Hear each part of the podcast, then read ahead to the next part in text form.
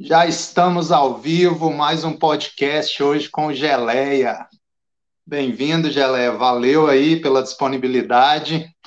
Foi uma chamada assim meio que de última hora, mas deu tudo certo, né? Vamos gravar e o pessoal vai acompanhando aí e ouvindo essas histórias de muitos anos na estrada. Bom, pessoal, começando mais um programa aqui, mais um podcast hoje com o grande Geleia, mais de uma década já vivendo na estrada. O que eu tenho de motociclismo, ele já tem de vivência o tempo todo na estrada, né? Uma loucura. Imagina, se viajar aí 30, 40 dias já é bom, hein? Imagina viver os 365 dias na estrada. Que loucura, que experiência. Os links e as formas de contato, tanto com o Geleia quanto comigo, eu vou deixar na descrição do podcast, vocês podem acessar lá depois, beleza? E o Geleia, ele vem realizando aí grandes expedições, expedições históricas pelo Brasil.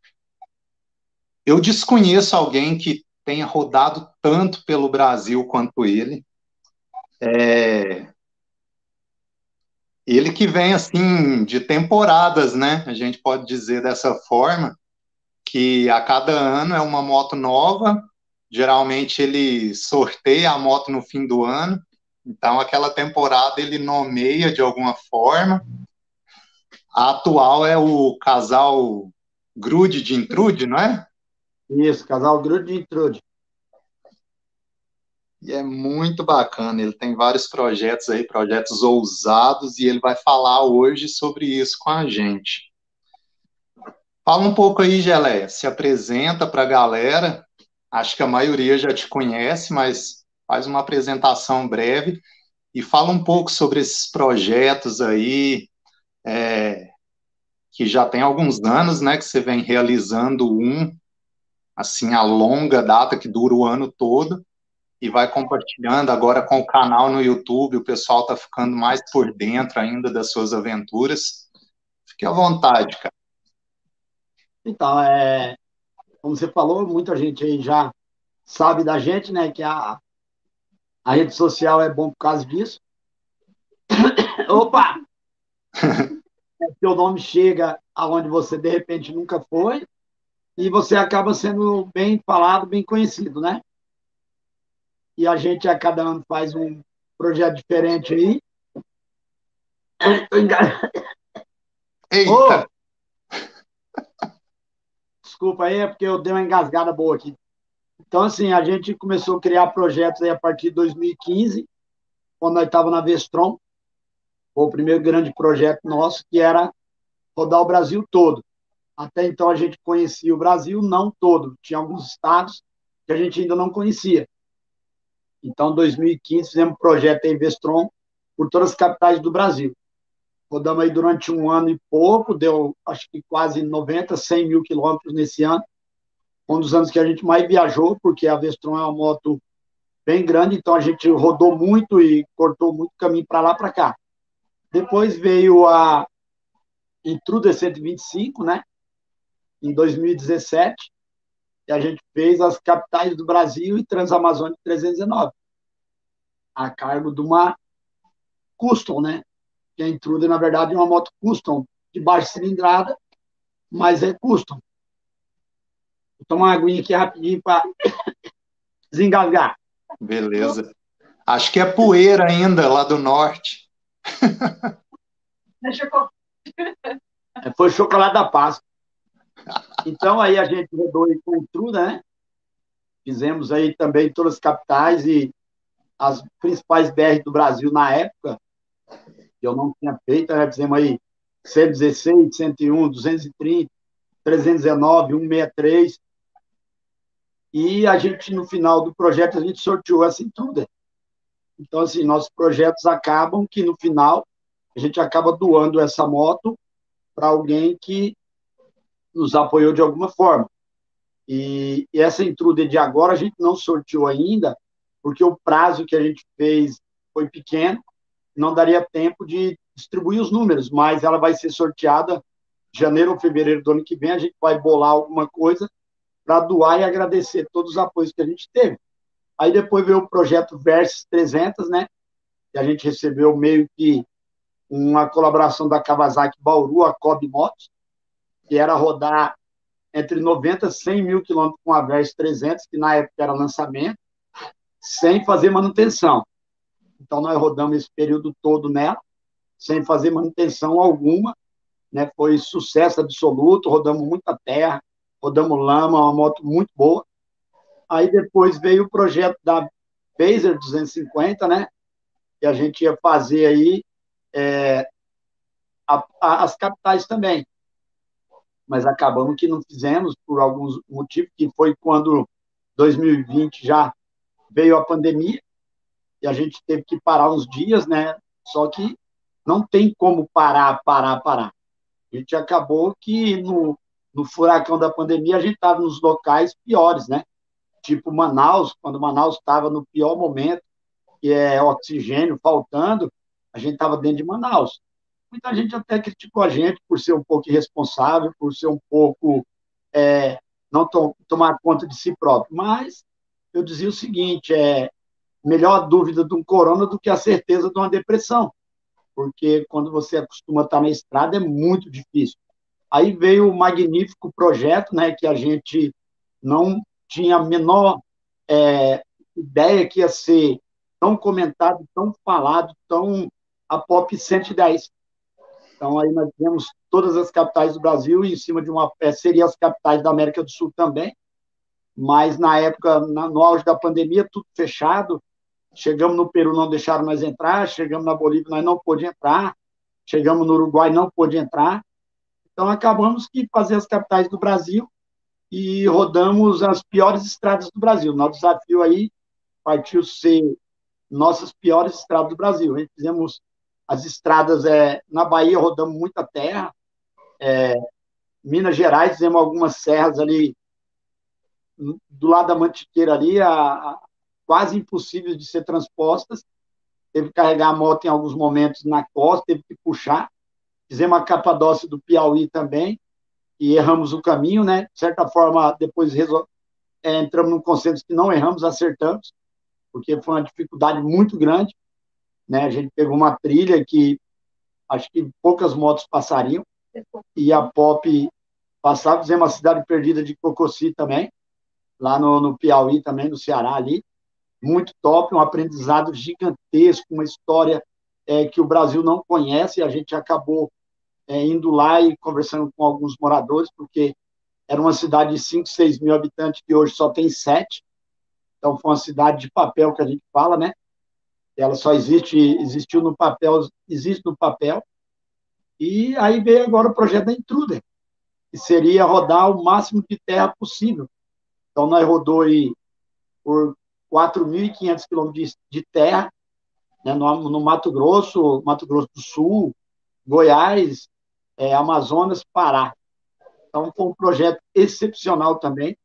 Vimos maravilhas nesses estados, como em Aripuanã, as cachoeiras em Aripuanã, que é de encher os olhos, é uma beleza que eu raramente eu tinha visto. Fizemos a estrada do Estanho, que é uma estrada abandonada, largada, jogada, ponte quebrada. É, a gente teve um momento que achou que tinha, ia ter que fazer uma ponte para passar, e um dia antes o CNBio resolveu, eu acho que falou, ah, deve estar tá vindo alguém, vamos fazer uma ponte. Fez uma ponte que a gente acabou conseguindo passar. Então, foi assim, é, esses aprendizados aí no meio do Mato Grosso, Mato Grosso do Sul, que a gente acaba falando que é no meio do nada, mas não é no meio do nada, porque se tem alguém lá, se tem uma cidade, se tem uma fazenda, não é no meio do nada. Mas é assim, é locais esquecidos por todo mundo, pelos governantes, por tudo, estradas difíceis de passar. É, no dia a gente teve lá nessa estrada, tinha um caminhão de mercadoria para chegar no mercado, que fazia três dias que ele estava atolado. Quem teve que tirar o caminhão foi a dona do mercado, andar 70, 80 quilômetros para ir lá tentar resgatar o caminhão e ela conseguiu com sucesso. Então a gente vê a bravura dos moradores, a gente vê a competência de quem mora lá e não desanima, não desiste. E você acaba vendo que tudo que você faz às vezes é pequeno perto do que as pessoas vivem e fazem, né? Porque a gente faz durante um pequeno período. E as pessoas faz os, fazem os 365 dias do ano. Elas vivem aquilo ao extremo, entendeu?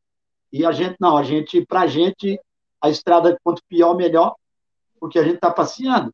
A gente vai passar um dia ali e talvez não volte nunca mais. Eles não. Eles vão estar tá indo e vindo todos os dias, aí é onde a dificuldade mora.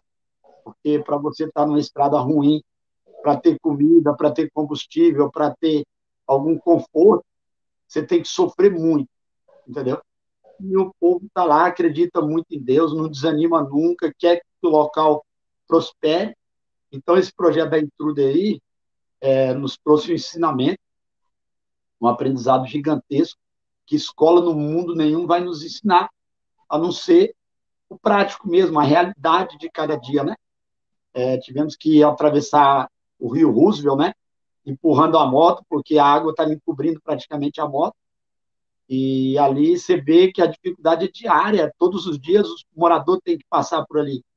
E a gente não, a gente passou, foi embora e não vai voltar talvez nunca, não vou dizer nunca, porque nunca é muito tempo. Mas uma hora a gente acaba voltando e a gente fica vislumbrado com o tamanho do Brasil, com a diferença é, de cultura gigantesca que tem dentro do Brasil, magnífica e maravilhosa. Quando alguém pergunta para a gente, Gelé, onde é o lugar mais bonito do Brasil? Não tem lugar mais bonito. Não tem um lugar mais especial. O Brasil todo é maravilhoso, o Brasil todo excepcional, é vislumbrante. Você é, conhecer o Brasil é, é, é, é viver, é estar é tá na, na essência do sangue brasileiro. E a gente tem essa sorte, teve esse privilégio de poder ter o que poucas pessoas têm, que é tempo. A gente tem tempo. Então é maravilhoso por causa disso. Verdade. Hoje mais cedo, antes da gente começar a conversar, preparar para o podcast, eu estava assistindo o filme que lançou esses dias do Rally dos Sertões do ano passado, né? Aí minha mãe estava assistindo comigo, ela falou: Nossa, esses lugares aí não tem nada, né? Parece ser tão sofrido. Aí eu falei: É, quando tá passando, a gente que está de passagem, os competidores, né? Você passa é aventura, tá tudo lindo, beleza. Agora imagina morar, viver naquele local, né? Totalmente ermo no meio do sertão. É complicado, cara.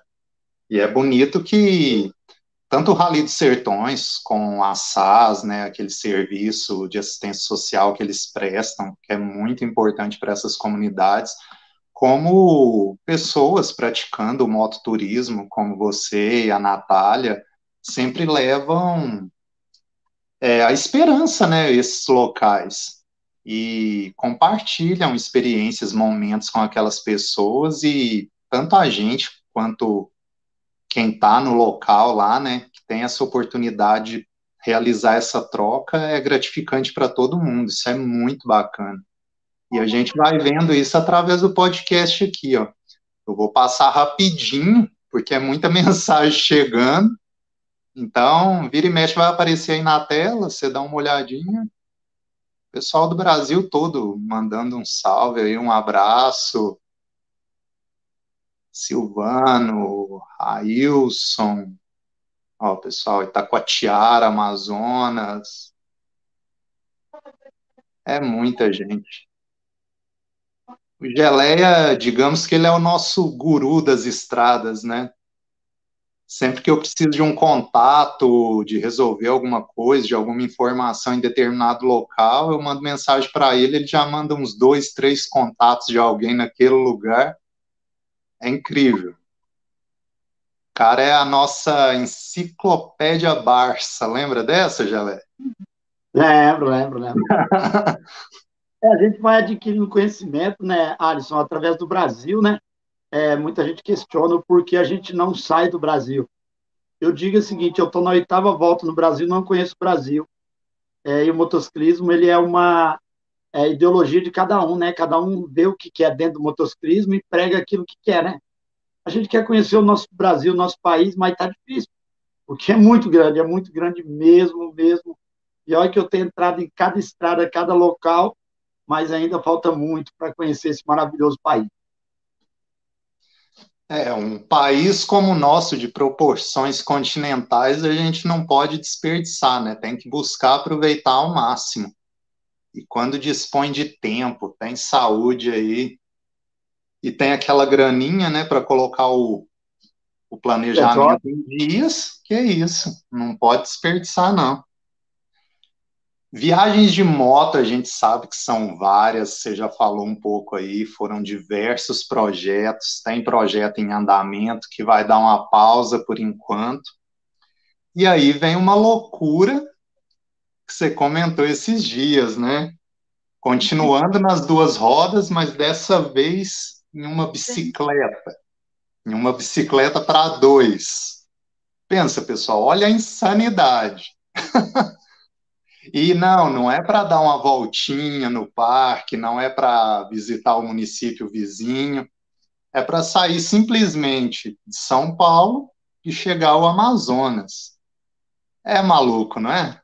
Conta mais um pouco aí, Gelé, sobre esse novo projeto aí. Tem até um nome que você me falou, não me recordo no momento, mas já está tudo planejado, né? Inclusive já comprou a bicicleta, já está organizando ela para vocês e fala, cara, fala sobre isso, porque eu ainda estou incrédulo aqui. Então, Alisson, é, a gente busca alguns projetos, né, que é, a princípio, talvez a, é, a gente recebe, uma, não é crítica, né, talvez uma desconfiança, ah, você não vai conseguir, ah, não tem como, ah, é praticamente impossível, ah, foi o que aconteceu com a POP, né, quando a gente pegou a POP, muita gente questionou, a Pop é uma é, não é moto, é, é, é, é uma motinha, é muito frágil para dois. Como é que você vai se virar, usar o pequenininho? Você vai correr risco? Sim. É, eu não digo para você que a gente não correu, como na Intruda a gente corre. Como moto grande a gente corre, mas diminui bastante o risco. Então a gente tinha um desejo, uma vontade de fazer uma pedalada, né? Dar uma volta de bicicleta aí pelo Brasil. E quando nós fizemos aí em Patos de Minas, aí vizinho teu, tinha um amigo aí que ele tem uma bicicleta tandem, uma dupla, né? E nós demos uma volta nessa bicicleta e a gente se apaixonou por isso, né? E aí veio a ideia do projeto, fazer de São Paulo a Manaus de bicicleta. Aí algumas pessoas questionam por que de São Paulo a Manaus. É, primeiro porque minha mãe mora aqui em Valparaíso, São Paulo, é de onde a gente sempre sai. E depois a mãe da Natália mora, mora em Porto Velho, Rondônia. Então a gente provavelmente vai passar na casa dela. E, e é uma área que não tem tanta subida, tantas serras para você pedalar, né? Então, assim, o correto seria a gente fazer o litoral, porque o litoral é praticamente todo plano, seria bem mais legal você fazer o plano. Mas é para Porto Velho, a gente vê ali no Mato Grosso, no Goiás, tem umas planícies muito grandes, é, tem poucas serras, mas vai encontrar algumas, vai. E Aí depois Manaus. Manaus, assim, a gente ama de coração viver a 319. Então seria um desafio maior ainda fazer a 319 de bicicleta. Hoje está todo mundo incrédulo, né? Mas você vai fazer os 460, 450 quilômetros de terra da 319. É, eu não vou dizer para você que eu vá fazer, porque eu tenho a vontade, eu tenho o desejo, eu tenho a força para começar, mas eu tenho a humildade para parar se eu não conseguir. Se for uma coisa que estiver oferecendo risco para mim ou para a Natália, se a gente vê que o risco é maior do que a gente pode prever ou pode é, segurar, a gente para. Porque eu acho assim, é, nós não estamos fazendo desafio para ninguém, nós não estamos querendo aparecer, não querendo se mostrar. A gente quer fazer um desafio para a gente mesmo. A gente quer curtir uma viagem diferente, você está entendendo? No entanto, a gente brinca. A gente vai sair dia 9, é, aí eu, minha família vai ligar, onde você está? Aí eu estou aqui na saída da cidade, acampei para dormir aqui, porque eu não aguentei mais pedalar. Então, assim, nosso projeto é começar pedalando aí de 20 a 30 quilômetros por dia, né? E aumentando gradativamente até chegar na média de 70, 80 durante o dia. Também não vamos pedalar mais do que isso, porque a gente já teve alguns conselhos, já conversou, não é assim, um projeto que a gente amanhã vai pegar e vai sair. A gente buscou informações, buscou saber um pouco, buscou dos maiores perigos, das maiores necessidades, de como projetar, como planejar, qual é o melhor equipamento, se esse equipamento que a gente comprou vai suportar isso, você está entendendo? Então, a gente não é assim, você pegar simplesmente e falar, ó, vamos. Então, a gente buscou algumas informações, buscou, lógico que, é, como moto, como carro, como qualquer veículo, o que vai dizer mesmo na hora é a realidade é a estrada. É você pegar ali como a bicicleta vai se comportar na estrada, como a moto se comporta na estrada, você está entendendo? Então, a gente aí estamos é, com o projeto já há quase um ano, né, porque nós andamos aí, acho que outubro ou novembro do ano passado, se não me engano, então já está aí com seis, oito meses a gente projetando, a gente buscando é, ver, né, condicionamento físico a gente não tem, a gente vai começar a treinar um pouquinho, porque também a gente é daquele tipo, não vamos experimentar, porque se não gostar a gente não faz. Então a gente acaba experimentando no projeto, dentro do projeto. Lógico que com toda a segurança, né, com todo equipamento, com todo.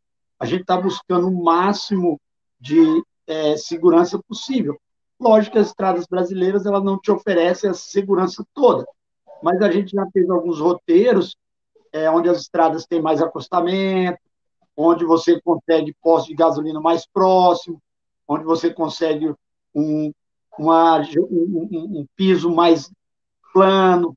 Então, assim, a gente vai pensando em tudo isso. Muita gente vai achar, os dois é doido, é maluco. Eu não vou dizer para você que é um, um projeto sano. Eu acho que é um projeto um pouco insano, ainda mais com uma bicicleta dupla, com dois juntos. Se você faz em duas bicicletas diferentes, talvez a versatilidade seria mais fácil. A locomoção de duas pessoas, um atrás do outro e tal. Mas uma dupla vai depender um do outro. Então, como eu digo que é, a geleia é a Natália na versão masculina, Natália é a versão geleia feminino, e que a gente não é geleia e Natália, a gente é dois corpos separados de uma alma só. Então, a gente costuma falar muito isso. Então, vem aí para todo mundo o Casal Legal do Pedal, que é o nome do projeto, né? A gente e... brinca muito, casal top de pop, casal grude de intrude, agora casal legal do pedal. É, não é fazendo circo, não é fazendo é, teatro, fazendo drama, fazendo palhaçada, a gente é, simplesmente acha legal, acha gostoso. Você está entendendo? A gente chega, as pessoas reconhecem a gente, é muito gratificante, como eu falei para você. A rede social aproxima muito rápido, o nosso nome chega onde a gente nunca foi, e o nosso nome está lá já. Algumas pessoas. Eu estava em Aripuanã e um senhorzinho de uns 70 anos, ele passou pela gente, voltou, ele falou, vocês dois é o casal da pop, né? O casal top de pop. É só que a gente está com o intruder agora. Eu assisto os vídeos vocês todos os dias. Então, assim, é muito gratificante, é muito maravilhoso, quando, como você falou. Às vezes você dá uma esperança para algumas pessoas e você começa a servir de exemplos para outras pessoas, dá coragem para elas. Porque até então elas estavam no, é, é, ali no seio do, da família, ali na, na sua casa, não tinha coragem porque tinha uma moto pequena, porque talvez não tinha condições financeiras. Aí ele vê que a gente acampa, que a gente faz às vezes a própria comida, faz um macarrão, faz um miojo, dorme no posto de gasolina. Então ele começa a ver que ele consegue fazer aquilo é, com pouco dinheiro, com custo baixo, está entendendo? E não precisa ir longe, faz um estado, faz dois estados, o ano que vem faz mais um estado, dois estados, é porque, como a gente fala, felizmente a gente tem uma situação financeira estável, né? Consegue fazer o projeto e tempo. A gente tem tempo. Não é todo mundo que tem essa mesma condição financeira e não é todo mundo que tem esse tempo que a gente tem. Então, a gente quer é, dar um exemplo, a gente quer mostrar para as pessoas que é capaz, a gente quer mostrar nossa alegria. Como eu falei, nos maiores perrengues que a gente passa, a gente está rindo o tempo todo, a gente, e não é fantasia, não é para é, mostrar um, uma coisa que a gente. Não, aquilo é o tempo todo, mesmo longe das câmeras, longe do celular, longe de tudo, a gente se diverte da mesma forma, a gente brinca da mesma forma, a gente ri da mesma forma. A Natália tira a onda o tempo todo, a Natália, é, quanto pior eu passo, mais ela se diverte. E é muito legal isso. Ó, família Estradeiros, cão de raça, estão falando, vão empurrar bastante na subida, né? então, mas... mas tem, foi uma das é, coisas. Fizeram, fizeram a 319 a pé empurrando o saudoso Pepe, né? A bicicleta é o de menos.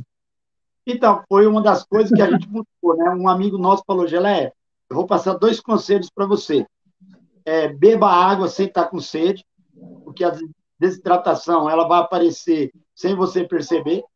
Então, toda vez que você parar, beba água, hidrate seu corpo e na subida empurra a bicicleta, porque você empurrando você gasta menos energia do que pedalando. Então, foi dois conselhos ali que a gente é, viu que é correto, é certo. Vários outros ele deu, né? Mas a gente guardou esses dois maiores porque é uma realidade. Entendeu? Então, a gente tem ciência disso, é como eu falei. Ele falou, não tenha vergonha de empurrar a bicicleta. Eu falei, não, jamais. Eu tenho a humildade de começar um projeto, se não der certo, a humildade de ir lá e falar, ó, não consegui, não deu certo. Eu acho que você não tem ter vergonha porque você não conseguiu atingir um objetivo. Porque outras vezes virá, você tem que se preparar melhor às vezes. E a gente tem Deus, né? Que às vezes ele não deixa você conseguir, porque ele está te protegendo de algo lá na frente poderia acontecer com você. Então, quem acredita em Deus, quem tem o coração em Deus, ele sabe que os ensinamentos e a mão de Deus é muito forte. Realmente. Ó, a Mayara falando uma verdade aí, ó. Casal companheiro nas aventuras, sempre juntos. Teve um comentário aqui do Nômade ah, sem dúvida, a maior gratificação é notar a mudança de pensamento nas pessoas. Elas são motivadas e vocês realmente são um incentivo a todos nós. Realmente, é, com o FEI, que foi dois programas antes, a gente falou muito disso, que querendo ou não, a gente é formador de opinião, né? Então a gente tem que ter muito cuidado com o que a gente propaga, porque em cada lugar que a gente vai, com cada pessoa que a gente conversa, a gente deixa uma mensagem. Então, que seja sempre de forma positiva, né? Então, é, a gente, assim, é como a gente fala, a gente não procura é, ser o dono da verdade ou querer que todo mundo faça o que a gente está fazendo, né? A gente tenta levar algo para algumas pessoas que talvez não tinha é, aquela é, certeza de que poderia ser feito. E a pop, ela trouxe muito isso. Você está entendendo? Muita gente tinha uma pop e não conseguia ir na cidade vizinha porque acharia que a pop não ia aguentar. Aí, de repente, ela vê dois malucos que já tinha visto Pileco, já tinha visto Tibola, já tinha visto Pastor Rubens, já tinha visto Beda né, na Krypton, e aí dois malucos montados numa pop, pô, mas para onde esses dois vão? Que loucura, você está entendendo? E aí você vê cruzando o Brasil todo, chegando nos lugares, sendo abraçado, sendo acariciado, sendo... É, é, é, pô, era top demais, onde você chegava, as pessoas olhavam, pô, você veio da onde? Mas na pop, pô, mas a pop conseguiu. Então eu tenho uma pop, eu posso fazer também? Pode, claro que pode. Entendeu? Então é muito gratificante justamente por causa disso. E outra, a gente não está nos grandes centros só, a gente está nas periferias, a gente está nas cidades pequenininhas ali, ó, cidade de mil habitantes, dois mil habitantes, a gente está integrando todo mundo, a gente está abraçando todo mundo, a gente vai em eventos que vai 300 pessoas, 200 pessoas, que até o organizador do evento não acredita, está dizendo, pô, mas vocês vieram no meu evento, vocês estão aqui, porque eu falo para você, Alisson, é, a gente que é motociclista, a gente que é, tem essa humildade, a gente não acredita, às vezes, é, que pessoas acabam virando seu fã, acabam te idolatrando, acabam vendo você como ídolo. Você está entendendo? Porque não dá para acreditar. Você fala assim, pô, mas eu não sou nada, eu não sou ninguém. Como que uma pessoa quer me conhecer? Como uma pessoa quer me ver? Para que, que ela quer me conhecer? Para que, que ela quer me ver? Ela simplesmente quer me ouvir, ela quer me dar um abraço, ela quer estar próximo, você está entendendo? Porque ela me viu, ela viu ela em mim, ela falou, pô, eu tenho vontade de fazer isso também. Se ele faz, eu posso fazer. Então, nesse projeto da POP, da Intruder, a gente teve em alguns lugares que a gente viu pai de família, às vezes, chorar porque viu a gente. Você não acredita, você fala, pô, mas o cara tá chorando por quê?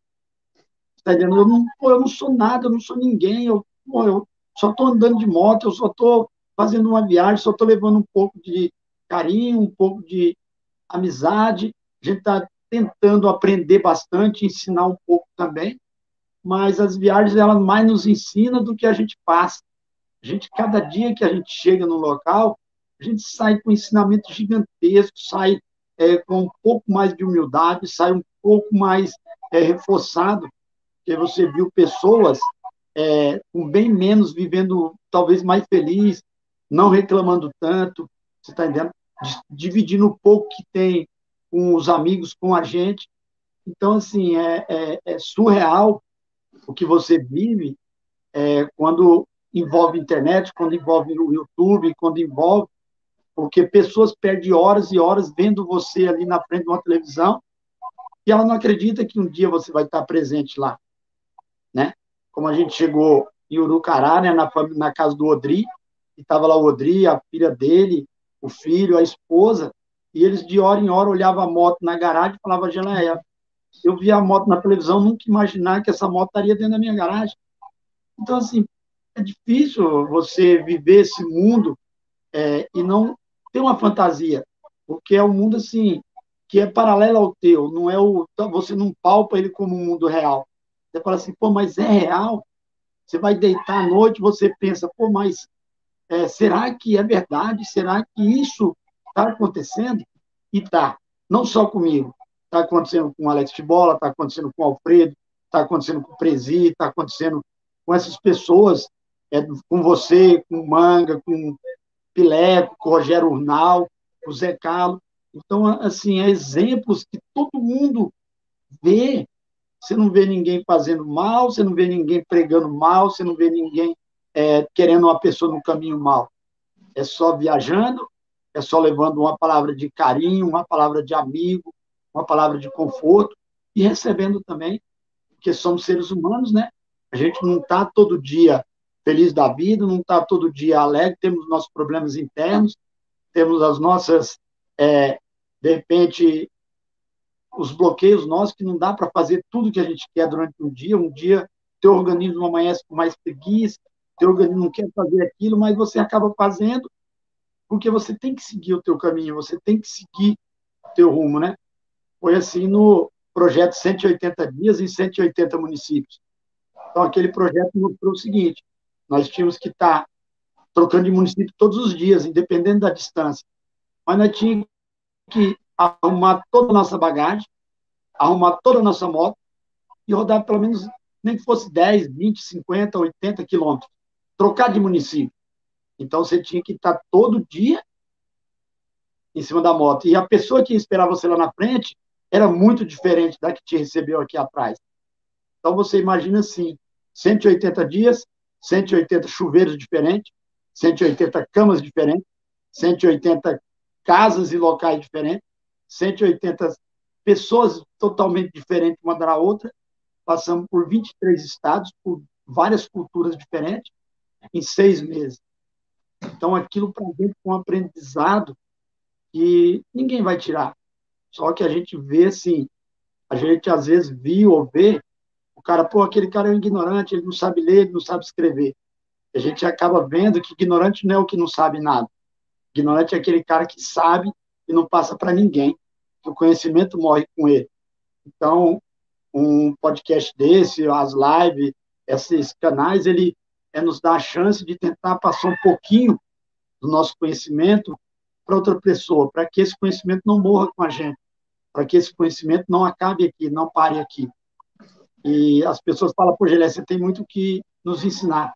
Eu falo, não, eu tenho muito que aprender porque a gente está aprendendo todo dia, a gente está vivendo todo dia. O que a gente pensa hoje, talvez amanhã a gente mude de ideia, quando a gente vê um exemplo mais forte, um exemplo mais verdadeiro. Né? Então é assim que a gente vive o motociclismo, é assim que a gente vive o motoclubismo, é assim que a gente vive as estradas do Brasil. Verdade. O Luiz fez um comentário aqui tem que passar aqui em Paraúna, Goiás, para que eu possa dar uma voltinha nessa bike.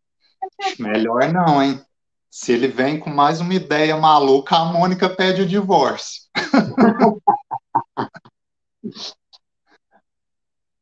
Não, mas é. Continua mandando mensagens aqui. Eu não sei se Paraúna a gente vai passar, mas a gente, na região de Rio Verde, de Jataí ali, Chapadão, é certeza que a gente vai passar. Ah, com certeza. Gelé, eu gosto daquelas histórias antigas. Acredito que todo mundo goste, né? Conta uma pra gente que tenha te marcado. Pode puxar uma ali que pouca gente conheça mesmo, que sempre os convidados soltam algumas pérolas aqui, histórias que muitas vezes nem a família sabe. Conta uma aí pra gente. Então, é, eu tenho uma que é, muita gente fala assim, ah, é impossível ter acontecido, né? Isso em 1980, 98, quando eu fiz minha primeira viagem grande de moto. Estava no XT 600, é, na época eu não estava com a Natália, né? eu estava com a minha ex-mulher, a gente saiu de Rondônia rumo a Rio Grande do Sul, e naquela época ninguém viajava de moto, pouca gente viajava de moto, né? E a gente pegou ali, idealizou um Cicibá meio maluco, todo quadrado, e colocamos na XT, amarramos uma mala atrás, coloquei umas cordinhas para a mulher encostada no Cicibá e partimos. Né? Assim, não tinha noção do que era fazer uma viagem grande de moto. A moto não marcava combustível, é, os postos de gasolina não estavam mapeados em GPS, as estradas então até então eram desconhecidas. Como fazer uma viagem dessa? Na cara e na coragem no coração. A gente chegou em Jaru, parei num posto, quando eu olho um rapaz rodeando a moto, né? Ele rodeava, olhava a moto, rodeava, olhava a moto. E aí a gente não pertencia a motoclube, então não tinha camisa, colete com nome, não tinha nada. Era uma jaquetinha ali, uma luvinha vagabunda, uma jaquetinha, porque naquela época era mais tudo flexível, então você acabava se adequando ao que era permitido, ao que não era permitido. E aí ele olhou para mim, ele falou, pô, mas você fez uma moto legal, você colocou esses ferros aí para mulher encostada eu tenho essa vontade de viajar, eu tenho essa vontade de fazer, mas eu acho que agora eu não tenho coragem, eu não tenho dinheiro, mas um dia eu vou fazer. E aí, beleza, a gente, não, deu um abraço no cara, até então, aquela época a internet era discada, não tinha WhatsApp, tinha Orkut, né? A gente passou Orkut para ele, e ali ficou comentando tal, e fomos embora. Aí passou, acho que de 98 até 2015, eu acho, 14 ou 15, quando eu tava, nós estávamos no projeto Vestron. Eu estava em Cascavel, no Ceará, né? Que nem fala Cascavel no Paraná, mas no Ceará, do lado de Fortaleza ali, tem uma cidade chamada Cascavel também, que o Neil mora lá, do Cobra Leste. Um grande companheiro, nós estávamos no evento até dele. Aí, de repente, alguém bate nas minhas costas, olha para mim e falou para mim assim: Você sabe quem eu sou? Eu falei, meu irmão, me desculpe, mas a gente conhece muita gente, não dá para mim saber quem você é. Ele fala, lembra lá em 98, um cabra no posto de gasolina que você viu e tal? Eu falei, sim. Então, sou eu. Vem aqui. Aí eu fui lá e tinha uma XT com o mesmo Cicibá que eu mais ou menos projetei, da mesma forma. Ele falou, ó, eu estou vivendo essa aventura por causa de você. Eu falei para você que um dia eu ia fazer, ia ver você. E deu sorte da gente estar tá junto ali. Então eu fiquei muito alegre, muito animado, muito feliz porque a gente proporcionou a essa pessoa de poder sonhar, ele poder ter um sonho lá na frente e realizar esse sonho. Entendeu? Um pouco assim, demorou, demorou, mas o sonho nunca deixa de ser sonho. Então, é uma história que marcou muito a gente diante de muitas outras, né?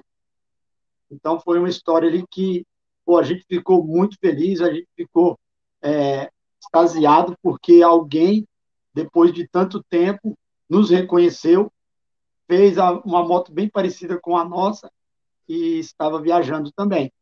E aí, diante de muitas outras histórias, como a do Coraça, né? Que aqui em São Paulo ele caiu, quebrou a cravícula e viajou até Jaru, Rondônia, com a cravícula quebrada. Aí, quando chegou lá, ele olhou para mim, eu tinha que resolver algumas coisas em Porto Velho.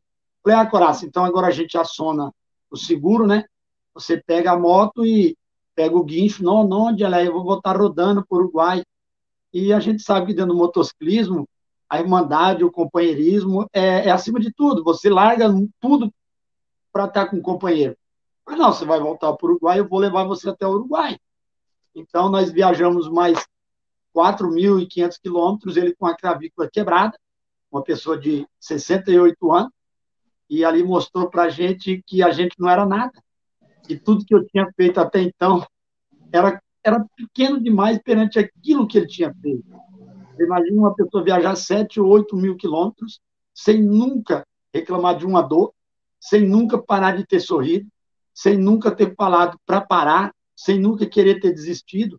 Eu imagino a dor que ele deve ter sentido, os momentos de angústia que ele deve ter passado, porque quem quebra uma cravícula sabe que não se ingesta. E ela ficou ali solta e cada movimento que ele fazia provavelmente devia doer muito. E ali eu falei, pô, eu, tudo que eu vivi na minha vida é, não resume a quase nada perante a um feito tão gigantesco. E agora eu tô não parecido, né, mas bem igual. Eu...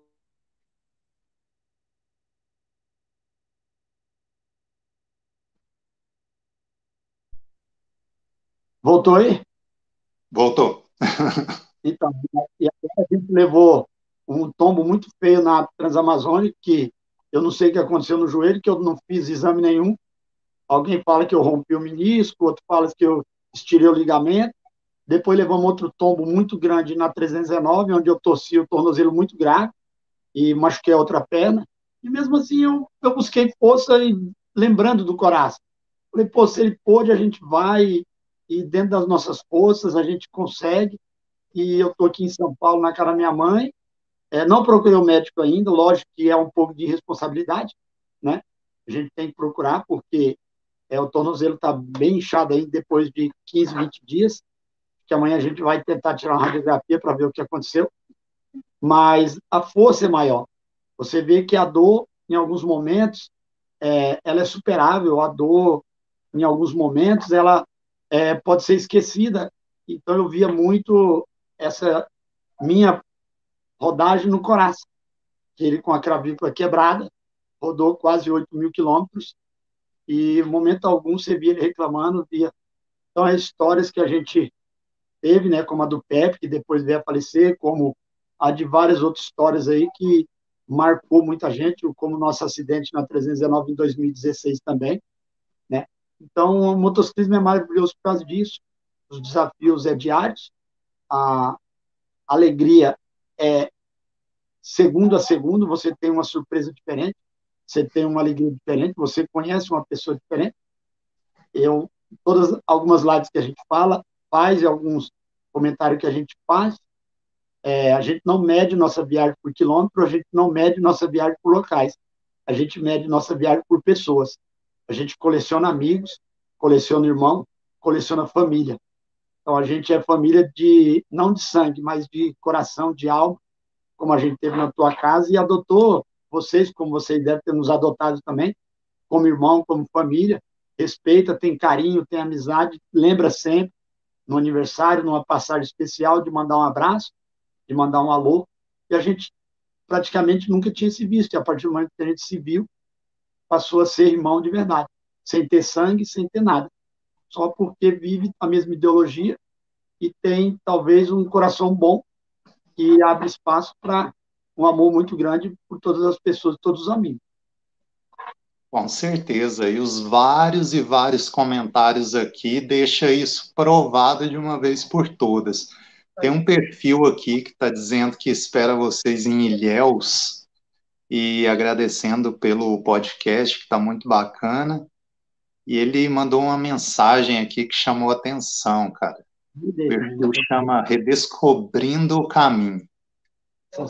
Ele falando que tinha depressão até conhecer você e a Natália, e que vocês mudaram a vida dele, que hoje ele é uma pessoa bem mais feliz. Isso é muito bacana, cara. Olha, ó, mostrar um, um, um ícone aí, ó. Talvez não dê para ver direito. Isso eu indo numa Sete Galo, em 1995, 96. E de sunguinha ainda, olha. Era feio demais, meu Deus do céu. Então, assim, a gente já amava moto desde. Só que não tinha condições de comprar. E quando a gente começou a comprar moto, nunca mais deixou de ter. Incrível. Muito bom, algum... Cara, gostei algum... dessa foto, chamou atenção. A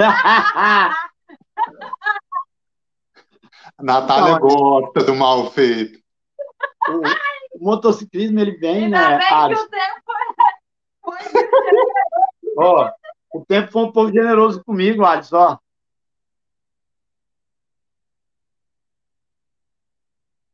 Tá parecendo um daqueles atores lá que gravaram aquele filme Serra Pelada. Aposto que daqui a pouco a Natália aparece com outra foto aí, vai vendo. Não, aqui Não, tem. Aqui tem, aqui tem algumas fotos aí. Aqui, ó. Geleia, teve. Telão aí, ó. É do lado de lá. Mas aí é namorada. É uma namoradinha minha, ó, da época de criança, uma Grale 27.5, que a gente tinha, também que fez parte da nossa história, da nossa vida dentro do motociclismo. E a gente tem muita saudade é, e raiva, né? Porque nós conseguimos bater o motor dessa imundice três vezes em menos de um ano. Ela tem o tal de retentor da bomba d'água, que é dentro do motor. Quando estoura a água, vai tudo para dentro do motor. Quando você viu, o motor já travou, já virou um inferno. Ô, moto miserável. Engraçado que é o segundo podcast seguido que alguém fala mal da Agrale. Não, ela faz parte da história, né? É muito top. Uma moto assim, na época, né, é, dentro é, que você podia comprar dentro da, é, da sua realidade financeira, era uma moto bem barata, bem em conta. Só que assim, os problemas dela era muito grande, né? Mas era uma moto assim, a gente não dava para viajar longe, não tinha como, mas para rodar na cidade, para fazer um off-road era muito boa, uma moto dois tempos, mas era assim, é, não era confiável, realmente ela quebrava o cabo de embreagem no fim de semana, no sábado à noite, ela queimava o farol no sábado à noite, você não conseguia mais arrumar farol, você tinha que ter o sobressalente o tempo todo, entendeu? Ou é, é, quando você invertia a bobina, ela tinha marcha ré, para quem teve a gralha sabe disso, a primeira virava ré, né, na inversão da bobina dela. Então, muita gente fazia isso, ponhava a primeira, ela andava para trás. Assim, é, é, histórias que a gente viveu, né? Não é histórias que a gente ouviu alguém falar. Como as RD, a gente já teve uma RD 135, já teve DT. Então, assim, o motociclismo, é, aí você busca um pouco mais para trás, é igual as Java, as BSA, na época, já na nossa geração anterior, tipo do Brucutu, tipo do, outra, do Gal, dessa galera.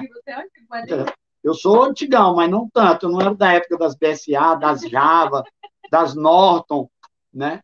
Então, eu sou da época da Bolinha, ali 82, 83, das Today.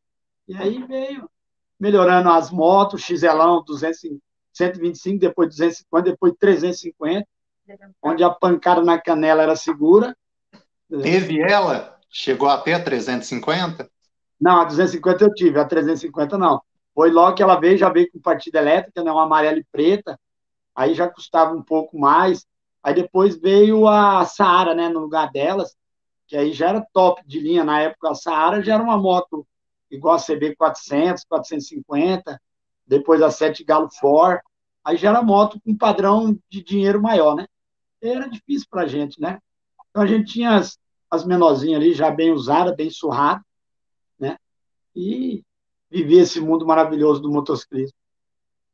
E teve alguma moto que marcou, que realmente marcou, e hoje você pensa, nossa, essa aqui eu queria ter aqui, queria deixar ela guardada aqui na minha mãe, assim como tudo que você vai ganhando no caminho, você manda para a casa dela, né? Adesivos, pets, vai guardando tudo aí.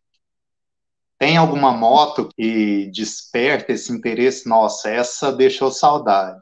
Então, a, a gente fala a XT é onde tudo começou, a IRD 135, né? 94 a gente conseguiu, na época do é, o RV, né? Passou por real, aí a gente viu uma luz no fim do túnel e podemos comprar uma moto. Aí eu comprei uma RD bem usadinha, bem surradinha, a 125, né? E aí, hoje eu fui apressar uma lá em, no, no Mato Grosso está 25 mil, 20 mil lá restaurada, né? Então, assim, se fosse duas motos hoje para me escolher, seria uma RD e a XT600, que foi a minha primeira viagem grande, foi meu primeiro desbravamento, né, para mim, principalmente, fazer uma viagem de Porto Velho ao Rio Grande do Sul, depois do Rio Grande do Sul, a Porto Velho numa década que você não via ninguém de moto, aí você era taxado de louco, de maluco. Quem você via na estrada não acreditava que você estava rodando esse. Você via o cara rodar de moto, mas era assim, do município no outro, de uma cidade na outra, que as motos também não ofereciam aquela condição de você jogar na estrada e partir. Então, eu me lembro que na minha viagem é, de Porto Velho ao Rio Grande do Sul, eu não encontrei ninguém viajando de moto. Hoje é quase impossível. Você sair de um Porto Velho e ir para o Rio Grande do Sul, você vai encontrar dezenas, talvez centenas de motociclistas na estrada, de motociclistas. É quase impossível você não trombar com 100, 50 motociclistas fazendo algum tipo de viagem. Você está entendendo?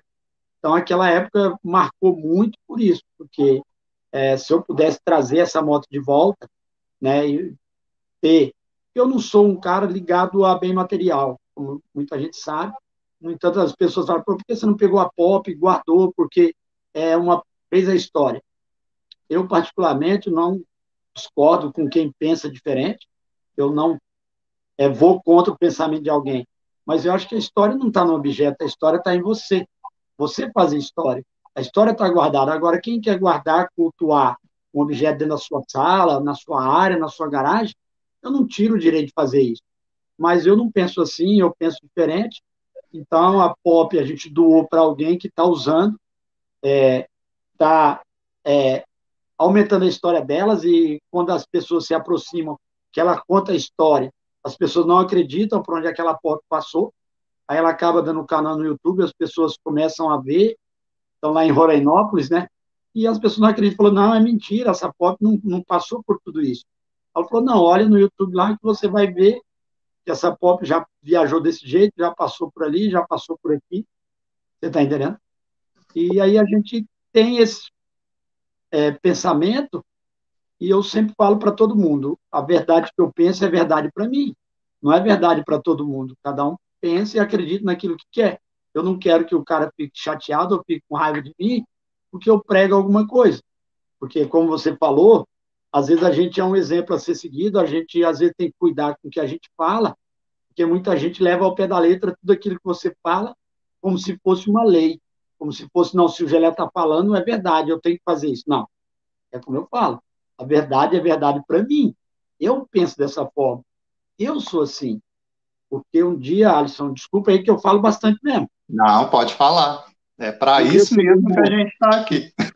Um dia eu cheguei no Brucutu, eu falei para o Brucutu assim, Brucutu, um dia eu vou ser igual a você. Ele olhou para mim e falou, não, Gelé, não, você nunca vai ser igual a mim, porque nunca ninguém vai ser igual a ninguém. Você vai trilhar a sua história, você vai fazer a sua história. Você pode se espelhar em mim algumas coisas que eu faço ou em algumas maneiras, mas como eu não, não queira ser, porque de repente eu vou te decepcionar em alguma coisa, de repente você não vai ver que eu sou tudo isso, de repente você vai ver lá na frente que você pode ser mais do que isso. Então, ninguém vai ser igual a ninguém, ninguém vai repetir a história de ninguém, ninguém queira ser igual a ninguém. Se espelhe na história de algumas pessoas, se espelhe no exemplo de algumas pessoas e viva a sua própria vida, não viva os sonhos dos outros. Eu digo assim, é triste quando um pai não conseguiu ser advogado e ele vê no filho o sonho dele, ele quer que o filho dele seja advogado na marra. Só que ele nunca perguntou para o filho dele se o filho dele quer ser advogado. Para ele não interessa, ele quer que o filho dele seja advogado porque é o sonho dele. E eu não, eu não aguento isso, eu não quero que ninguém viva meus sonhos ou viva os sonhos que eu vivi. Eu quero que cada um tenha o seu caminho. Então eu não uso palavra sonho, eu uso palavra projeto. Porque sonho, às vezes a gente fica sonhando o tempo todo e não realiza. Projeto você põe no papel, uma hora você vai lá na gaveta, pega aquele projeto e acaba realizando. Perfeito. Cara, que que é isso? Podia facilmente ser professor universitário. Tem muito o que ensinar, o que compartilhar com a galera. Eu estou aqui ouvindo e ficando maravilhado. É o que eu sempre comento com o pessoal a cada domingo, finalzinho de tarde, né, a partir das quatro, estou tendo a oportunidade de gravar o podcast com os convidados. Isso é muito bom, cara. Apesar de ter a distância nos separando, a gente está aqui tendo a oportunidade de gravar e o pessoal acompanhando a gente. É como se fosse uma visita aqui, a gente conversando. Isso é muito bom, extremamente então, gratificante. Se você me permitir, Adi, é, quando você tiver uma brecha ou quando você tiver um espaço nesse seu podcast, eu quero passar o contato de um amigo nosso, o Joanela, vocês já ouviram falar nele, um menino de 22 anos, que abriu mão de muita coisa, de um monte de coisa. Hoje ele está na estrada. Ele saiu para viver um ano na estrada. E é incrível que você olha para ele e você fala, pô, o cara só tem 22 anos, largou tudo, poderia estar tá fazendo uma faculdade, poderia estar tá fazendo qualquer coisa, mas está viajando. Hoje, ele estava, a semana passada e a semana ele trabalhou de servente de pedreiro em Campo Novo dos Parecis, para ganhar um dinheiro a mais, para a viagem aumentar um pouco mais. E há uns dias atrás ele estava no Zé Carlos, trabalhou num pesqueiro, é, cortando mato, fazendo tudo que podia para ganhar um dinheiro para aumentar a viagem dele. Você está entendendo? Ele abriu mão, é, eu não vou falar aqui porque é, uma, é particular dele, né? Mas ele abriu mão de riqueza, ele abriu mão de uma coisa muito grande da família dele para estar tá vivendo isso. Tá então, se você é, puder encaixar ele daqui 15, claro. 20 dias, eu vou passar depois no seu privado o contato dele se quiser falar com ele, é, eu acredito que vai ser um exemplo bom para algumas pessoas verem que você não precisa esperar para se aposentar, você não precisa esperar amanhã para você fazer. Só que eu falo uma frase seguinte: tudo que você quer na vida, você tem que abrir mão de outra coisa. Não dá para você ter tudo. Está entendendo? Se você quer alcançar algo, você vai perder algo. A vida é uma troca. Não tem como eu ser rico e continuar com os mesmos amigos pobres, com tudo. Não é porque eu não queira continuar com eles, é porque a situação acaba obrigando, afasta você, às vezes, da tua família, afasta você dos seus amigos, para você tentar conquistar aquilo que você quer. Então, se você trabalhar 24 horas por dia, você vai se afastar dos seus amigos, vai se afastar da sua família, porque você quer alcançar algo grande. Então, para que você tenha algo, você tem que abrir mão de algo. Isso é óbvio, isso aí não tem nem dúvida, está entendendo? E eu, por exemplo, eu para mim viver essa vida que eu estou vivendo, eu abro mão de muita coisa, de um conforto, eu abro mão de estar tá dormindo bem, eu abro mão de estar tá numa casa confortável, eu abro mão da minha família, nas festas, nos principais datas. Hoje eu estou com sorte que é Páscoa eu estou aqui. Mas quantos natais eu passei longe da minha família, mas da família motociclista, próximo? Entendeu? quantos é carnaval, quantos é, é aniversários, quantos. Então, assim, para você viver algo, você tem que abrir mão de algo. Então, o dia que você puder encaixar ele no podcast seu, vai ser uma alegria para mim, para ele, e você vai se surpreender com a história desse garoto de apenas 22 anos, que eu acredito que hoje é um dos mais jovens viajantes, morador de estrada, com apenas 22 anos, morando em cima de uma 160 viajando o Brasil todo e trabalhando para isso. E trabalhando pesado, não é trabalhando no que ele pode escolher, é no que tem, no que não aparece pela frente. Você imagina um cara que é, talvez nunca pegou tão pesado, da noite podia trabalhar de servente pedreiro no sol quente, escaldante, e o cara é do sul do Brasil, acostumado com um pouco de frio, e de repente se mete num calor de 40 graus no Mato Grosso. Então a gente sabe que o cara quer viver o sonho, quer viver os projetos, quer ele tem vontade para isso. Sim, é o. Ele é do bicho velho, né? É o Davis Joanella. Eu estou acompanhando pelo Instagram, eu vi algumas coisas já, vi que você compartilhou, tô, tô acompanhando ele. Claro, Muito. o dia que, que ele conseguir um domingo que, que ele falar, não, hoje eu vou estar tá parado aqui, dá para gravar, é na hora. E é top demais, é a história do menino e outra. Ele teve um acidente que Naquele dia, eu acho que todos os anjos estavam com ele. Ele foi atropelado por uma caminhonete, a moto deu PT, o cara caiu debaixo de um caminhão e não arranhou nenhuma unha, para você ter uma ideia. Ele levantou falando, conversando, não teve que ir ao hospital, não teve nada, e a moto dele deu PT, a caminhonete estragou toda e ele. Então, Deus deu uma nova chance para ele, deu uma nova oportunidade. Ele falou: Eu tenho que aproveitar, porque ele me deu uma nova chance, eu vou viver essa nova chance. Ah, tá. Isso foi antes da viagem, antes dele iniciar. Não, é porque assim, eu tinha esse projeto uhum. e ele saiu nesse projeto para fazer esse um ano. Só que ele saiu muito sem experiência, ele saiu assim, muito afoito. Teve dia dele viajar 1.200, 1.100, 1.200 quilômetros. Ele queria chegar. Já, ser um Alisson. Já, ele queria ser um Alisson, assim, já no primeiro dia. Pau, moço, e voar abaixo. Só que aí ele, ele chegou em Campo Novo, e justamente onde ele está hoje. Próximo a Campo Novo, na reserva dos índios ali. Ele parou, tava, tinha dois caminhões parados, ele parou atrás de um, meio que numa curva. Uma caminhonete veio, fez a curva, quando deu de cara, não deu tempo de parar, passou por cima dele. Você entendeu? E ele já estava no projeto de um ano. Só que aí ele parou, pediu uma moto nova nessa época da pandemia. A Honda atrasou muito. Aí ele foi trabalhar, foi isso, começou a querer mudar o, o rumo da vida dele. Aí a moto demorou seis meses, cinco meses para chegar. Nesse tempo ele trabalhou com o pai dele e o pai dele é, ofereceu alguma coisa que depois ele vai acabar contando aqui no podcast, né? E ele teve que abrir mão dessas coisas para viver o que ele está vivendo hoje. É incrível, não? Com certeza ele vai passar por aqui. Depois me manda, assim que a gente encerrar, me manda o contato que eu entro em contato com ele lá, falo com ele, vai dar certo. Não, não, com certeza. Geleia, teve alguma aventura, cara, no passado que te moldou, que você falou, não, é isso aqui realmente que eu quero para minha vida e eu vou buscar enquanto eu tiver fôlego, isso aqui todos os dias, é o que eu realmente quero. Eu vou viver para isso. Teve esse momento, uma aventura que te moldou dessa forma? Então, é, a gente fala e, e a, hoje todo mundo pergunta, mas por que a frase quanto pior, melhor? É, você se diverte muito sofrendo, as pessoas falam, você não precisa sofrer tanto. Pô, a gente vê você e a Natália sem, às vezes, comer, sem tomar banho, vocês rindo, vocês brincando.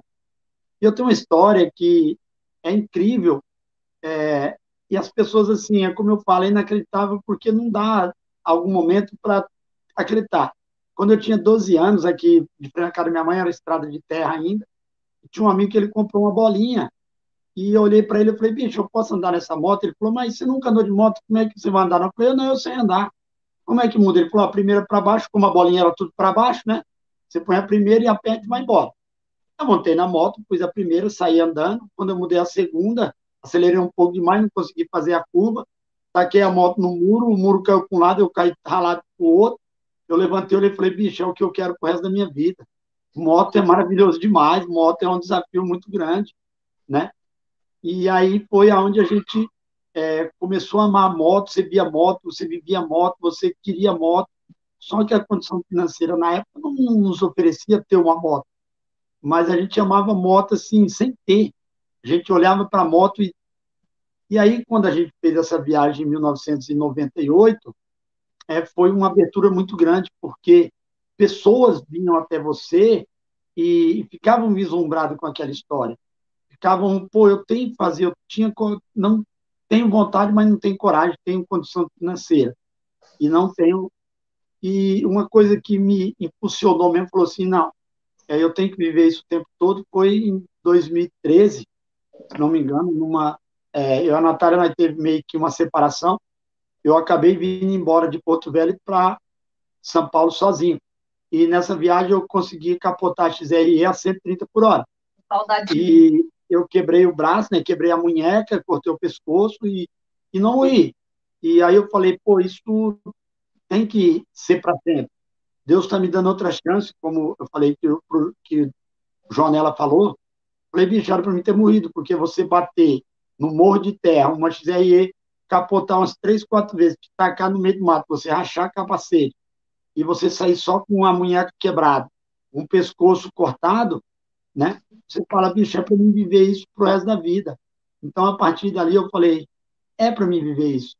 E às vezes eu estou aqui sentado no sofá na casa da minha mãe e vendo alguns filmes, vendo algumas coisas, ou ouvindo uma música que marca alguma coisa, os olhos marejam, né?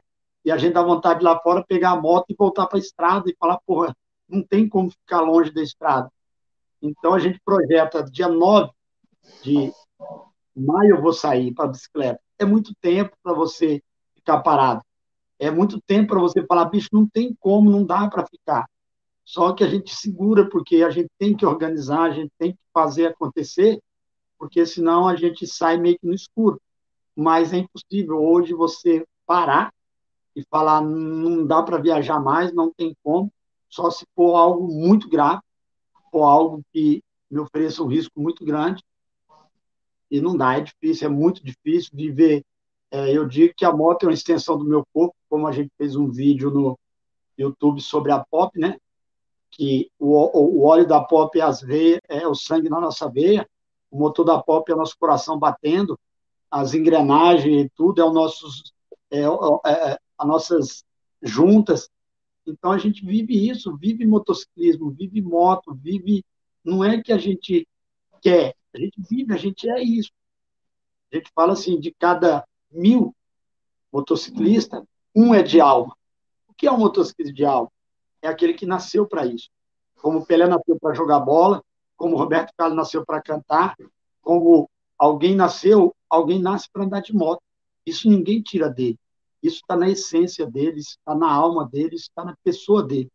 E ninguém vai arrancar dele e falar assim. Aí os 999, Gelé, não, não é de alma? Não, não é, não é de alma. Os 999 é o, o resto do time. Porque você vê num time de futebol, tem um craque. Os outros 10 têm força de vontade, os outros 10 joga, os outros 10 completam o time. O motociclismo, eu acho que é isso. Você aprende a gostar da moto, você aprende a gostar da liberdade, você aprende a viver a moto, mas se tirar a moto de você, você não liga, você pode passar para outro veículo, pode passar para um carro. O de alma, não. O de alma, ele vai, não vai querer ficar sem moto, ele vai se lamentar, se você tirar a moto dele, ele vai ficar num canto, ele vai morrer deprimido, ele vai se acabar aos poucos ali, igual uma flor, quando você não agou ela. Ela vai murchando aos poucos, vai acabar morrendo. Então, eu acho que comigo é mais ou menos assim. Quando eu me afasto da minha moto dois, três dias, que eu ouço uma música que me lembra uma viagem, que eu vejo um filme que me lembra alguma coisa, aquilo é, me transtorna, aquilo me.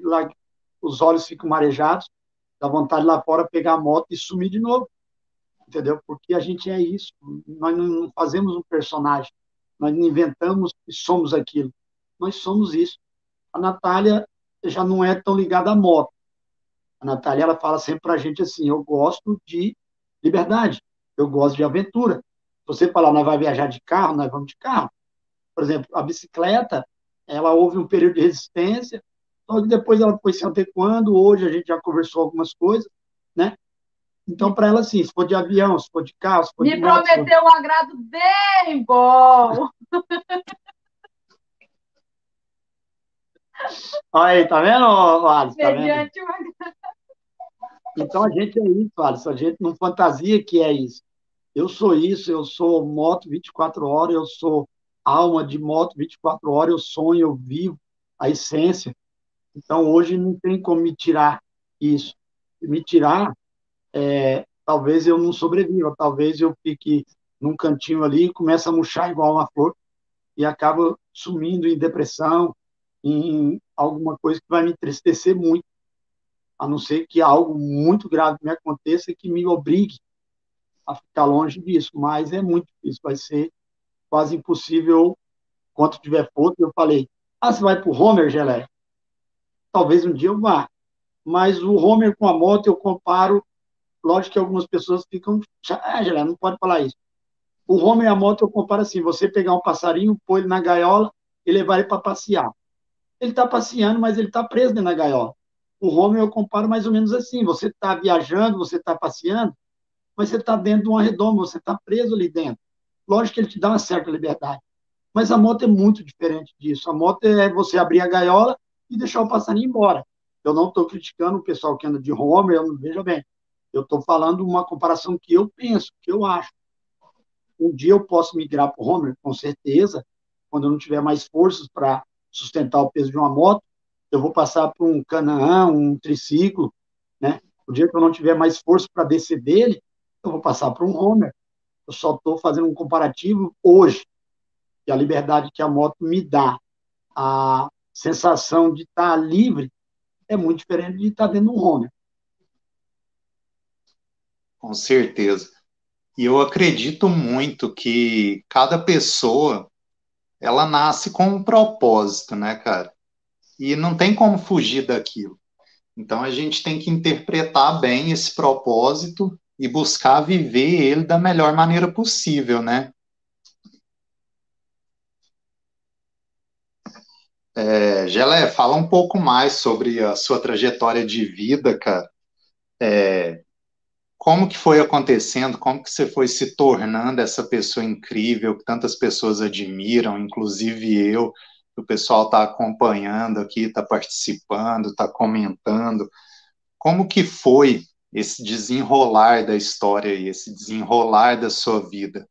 Você nasceu em Valparaíso mesmo? Como que foi é, o crescimento do Geleia, a parte profissional, até chegar nesse ponto do motociclista, dessa lenda viva aí que a gente acompanha, que a gente admira, que a gente quer sempre em oportunidades ímpares, estar tá perto, né? Tá aprendendo um pouco mais, estar tá compartilhando das palavras, da sabedoria, dos exemplos. É, como que você conheceu a Natália, onde que se deu é, o início de vocês aí? Fala um pouco sobre essa trajetória para a gente. Então, é, eu nasci no interior de São Paulo, né?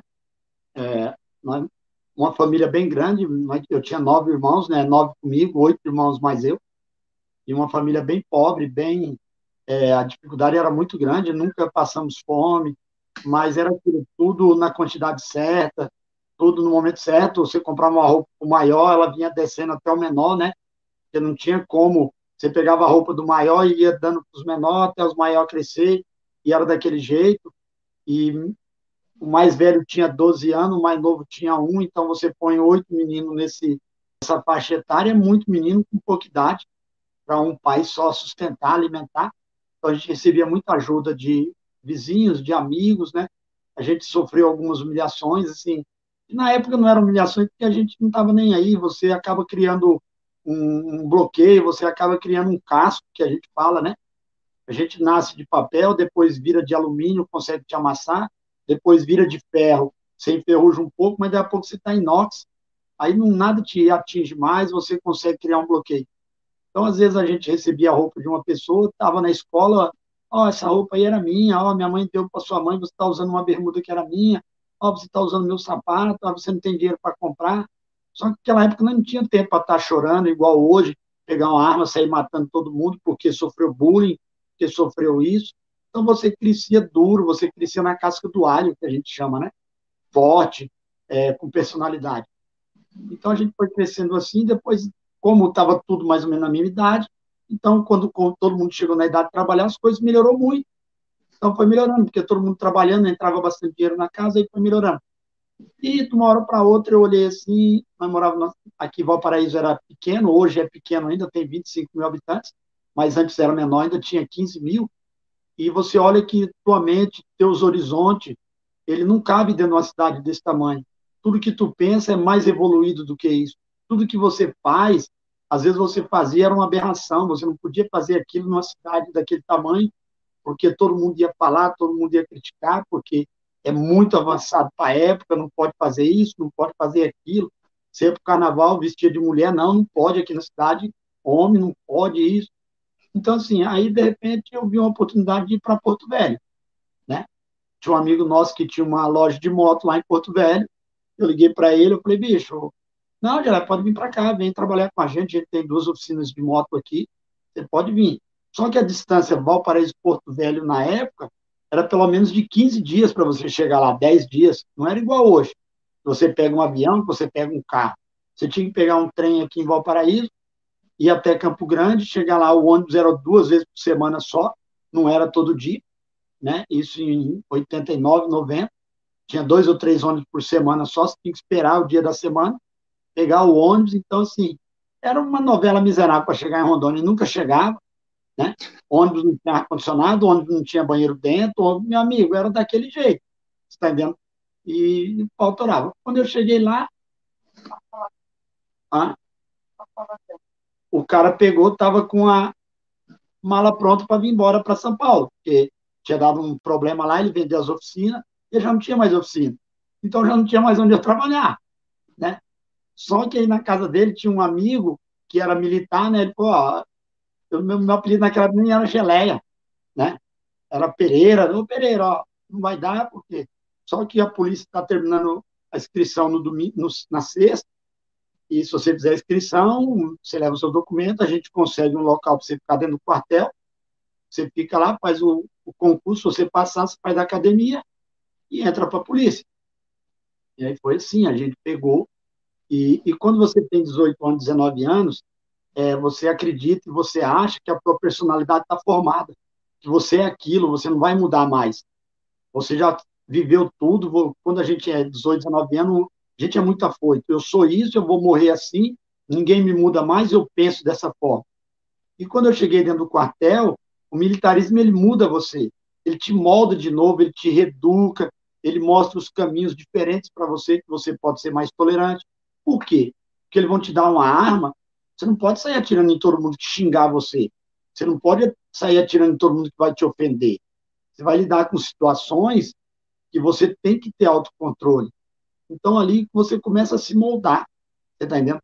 E você vai se moldando é, no dia a dia, nas ocorrências, na maneira que acontece tudo, você vai ver é, pessoas sendo mortas, você vai ver crianças sendo estupradas, você não pode chegar e matar a pessoa porque fez aquilo. Vontade tem, mas você não pode fazer. Então você começa a atingir autocontrole sobre isso. Você tem que se moldar dentro de você. E quando você começa a viver esse mundo, você começa a ficar mais tolerante, ficar mais paciente, você começa a valorizar mais a vida, você começa... Por que que em 95% dos confrontos bandido e polícia, o bandido morre? Porque o polícia tem medo, ele tem família, ele se abriga, ele esconde. Se ele não pegar o bandido ali, ele vai pegar amanhã, vai pegar depois da manhã. O bandido ele não está nem aí, ele vai para tudo ou nada, ele atira a esmo, ele não sabe nem no que está atirando. Então, a polícia tem família, a polícia tem medo, a polícia tem treinamento, a polícia é organizada para isso. Então, a polícia, o militarismo me moldou. Né? E aí a gente viveu isso, aí, como eu falei, em 94 comprou a primeira moto, começou a viver o motociclismo, e aí, em 2011, 2010, eu conheci a Natália, né? E a gente, assim, conheceu numa semana, e em outra semana já estava morando junto, porque algumas pessoas, eu ouvi a vida inteira as pessoas falar, pô, o oposto se atrai, o oposto se atrai, o oposto se atrai. Aí eu falei, pô, mas não é melhor o igual se atrair? Não é melhor você ter muita coisa parecida com o teu parceiro? Gostar das mesmas coisas, você não tem que mudar tanto. Eu gosto de chocolate, ela gosta de chocolate, eu gosto de torcer para o mesmo time, é, da mesma comida, do mesmo filme. Então a gente começou a ver que a gente tinha uma igualdade muito grande. Então a gente começou a ser muito parecido. E a liberdade nossa era muito grande, entendeu? Meus pensamentos, meus sonhos, meu desejo de estar na estrada, de ela tinha igual. Então, quando eu me aposentei, eu fui para a estrada. Aí começa o novo é, aprendizado. A estrada, ela te molda. A estrada, te educa. A estrada, te ensina outras coisas que o militarismo não ensinou. Está entendendo? O quê? a irmandade, o militarismo te ensina a irmandade de farda.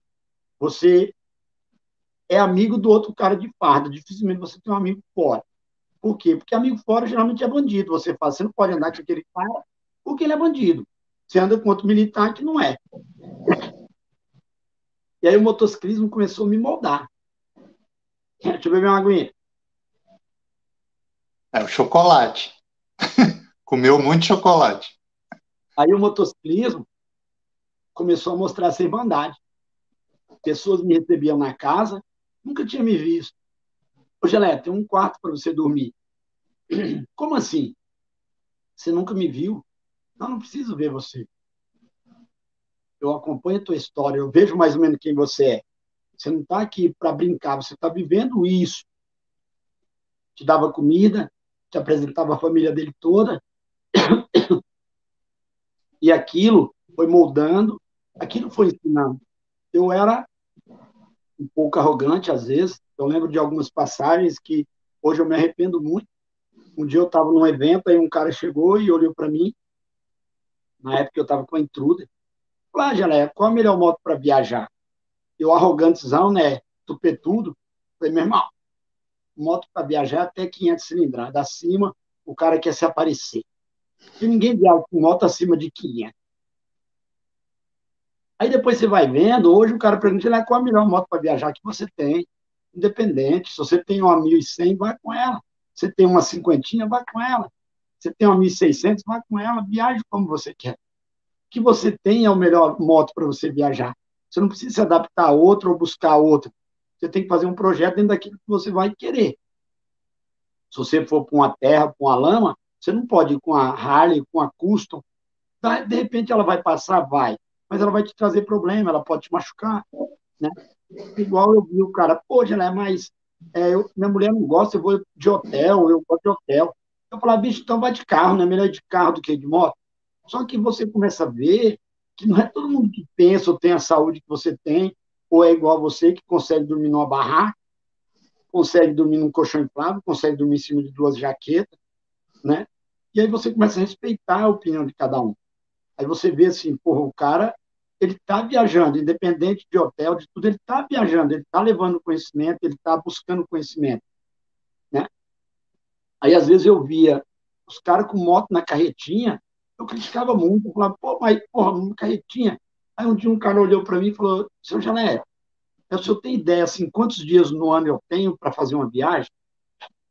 Eu tenho quatro, cinco dias para fazer uma viagem. Eu tenho uma empresa que eu não posso me afastar dela. Eu tenho família, eu não posso me afastar. Eu tenho quatro, cinco dias. Só que eu queria fazer a Rio do Rastro com a minha moto. Eu não queria fazer com a moto alugada ou com a moto de um amigo. Aí eu ponho minha moto na caretinha, mando o meu funcionário levar a moto lá, eu vou de avião, passo a Rio do Rastro, depois hum, pego o avião de volta e meu funcionário traz. Não é por maldade, não é porque eu não gosto de viajar, eu amo viajar. O problema é que não dá, eu não tenho tempo, eu não tenho 15 dias, 20 dias. Se eu tivesse, era um prazer eu sair de Recife e até a Rio do Rastro, mas eu não tenho esse tempo. É igual quando eu chegava num evento, eu vi um cara de carro, para mim era o fim do mundo. Irmão, você veio de carro, e aconteceu lá no Ceará, eu acho, no Pernambuco. Pô, irmão, você veio de carro, coxinha, não sei o que, aí sai a mulher e os dois filhos dele dentro do carro. Ele olhou para mim e falou assim, Gelé, como que eu vou vir para um evento de moto se meus dois filhos queriam vir?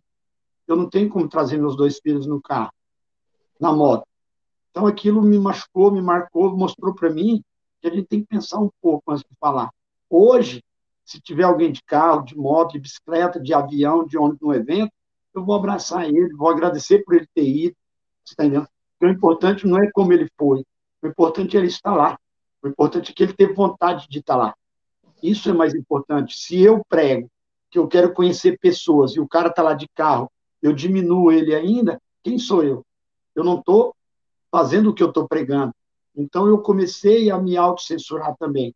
Eu comecei a me moldar. Eu comecei a ver que eu tinha que ser uma pessoa melhor. Então, o motociclismo me mostrou isso. E a partir daí, a gente tem ainda que mudar muito? Tem. Porque a gente não é perfeito, a gente tem nossos erros? Tem. A gente tem que se moldar, a gente tem que tentar buscar. E quando você tenta mudar e as pessoas veem que você quer mudar, as pessoas começam a se aproximar de você. Então, eu acho assim que esse carinho, esse gostar, essa maneira que as pessoas é, nos tratam, essa velocidade que o nosso nome corre a nível Brasil, é mais por causa disso, e porque também é um casal, é um casal que você não vê escândalo, você não vê querendo se aparecer, tem as nossas discussões, que nós não deixa de pôr nos vídeos, vai pôr no vídeo, eu falei para a Natália, nós tivemos uma briga muito feia na 319, que ainda vai ao ar, né, e a gente vai pôr, porque a gente é isso, a gente não quer se aparecer. Só que tem momentos que a gente tem que mostrar que somos seres humanos também, que nós temos os nossos momentos de fraqueza, que nós é, temos os nossos momentos que perdemos a paciência por algum motivo, você está entendendo? Que nós não é um casal perfeito, um casal de novela, um casal de cinema, que é tudo bonitinho. Tá? A gente vive na alegria, a gente vive sorrindo, a gente vive brincando, mas a gente vive brincando, sorrindo, porque a situação faz com que a gente seja assim, mas quando o bicho pega, a gente tem que mostrar o outro lado também. Então, eu acredito que, que é, não só a gente, muita gente aí dentro do motociclismo é, é adorado, é amado, porque prega o bem, prega coisa boa, não quer ver o mal de ninguém, não quer ser maior do que ninguém. A gente divulga o canal dos nossos amigos, a gente leva o canal dos nossos amigos, a gente leva os nossos amigos, como eu falei do Joanela, como eu falo do Alfredo, como eu falo do, Alex de bola, como eu falo de todos, a gente não quer ser maior do que ninguém. Então as pessoas veem na gente uma humildade que é verdadeira. Não é humildade prostada ou uma humildade pregada. Que ah, o cara está sendo falso, ou o cara é um personagem. Eu estava em encontro e o cara falou, pô, Gelé, mas você é mais legal pessoalmente do que nos vídeos. Eu falo, bicho, a gente é o que é, não tem como, a gente não muda. A gente não é duas pessoas que a gente no vídeo é um e aqui vai ser outro. A gente é igual, a gente, o que a gente faz no YouTube, a gente é aqui. A maneira que a gente age lá, a gente não vai mudar porque está aqui. A gente não vai deixar de ser mais legal, menos legal, para agradar ninguém. A gente é a mesma pessoa. A gente tem uma personalidade só, a gente tem uma cara só. A gente não muda conforme o tempo, não muda conforme o ambiente. O nosso problema, às vezes, é que a gente fala muito palavrão. As pessoas falam, pô, tem como diminuir? A gente até que tem. Mas eu falo assim, é, a gente já mudou muito, já melhorou muito, mas a gente sabe portar numa igreja, como a gente sabe portar num brega. Você levar para uma igreja, provavelmente eu vou tentar não falar palavrão. Você está entendendo? Então a gente consegue se portar nos ambientes que o ambiente nos é, obrigue a ser daquela forma. Mas no dia a dia, a gente é muito espontâneo, a gente é muito natural. Eu já, assim, em alguns momentos eu achei, alguém vai denunciar, o YouTube vai bloquear. Porque às vezes a gente fala palavrão demasiado, entendeu? Mas a gente é assim no dia a dia, não é que a gente é mal educado, não é que a gente é, é sem educação, não.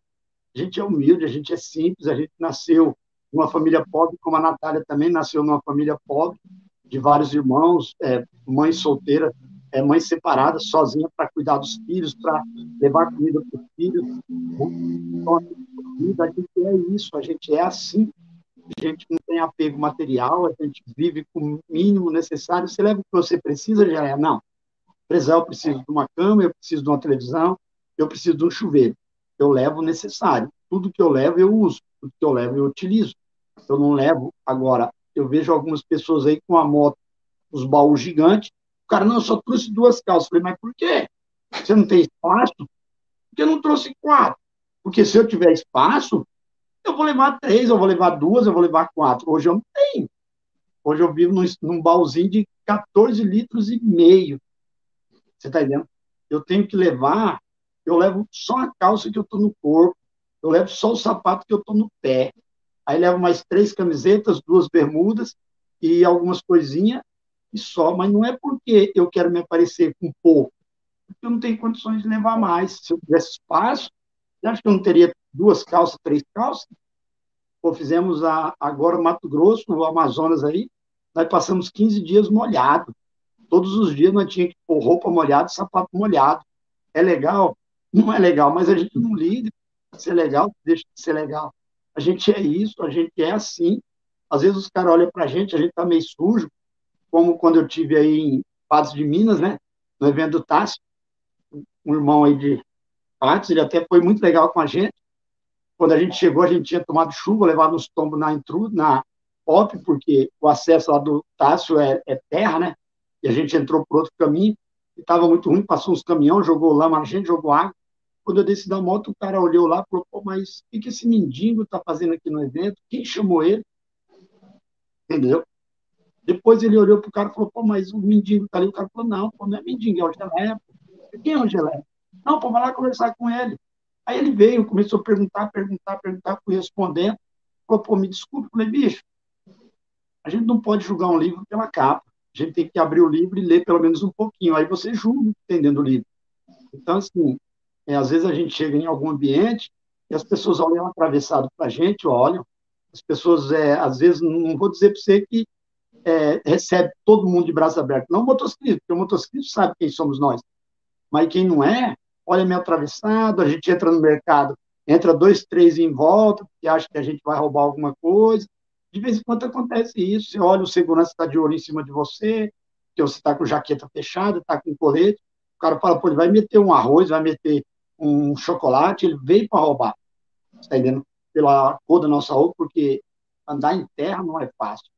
Andar em terra é muito difícil. E na chuva piorou.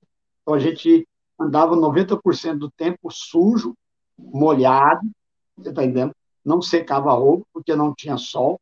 Às vezes a gente chegava na casa do irmão, batia naquela centrífuga, lavava, batia, escorria o máximo da água, apanhava à noite para dar uma secada no dia, roupa molhada, e aí as pessoas olhavam para mim e falavam, pô, mas é, tá chovendo, vocês vão sair?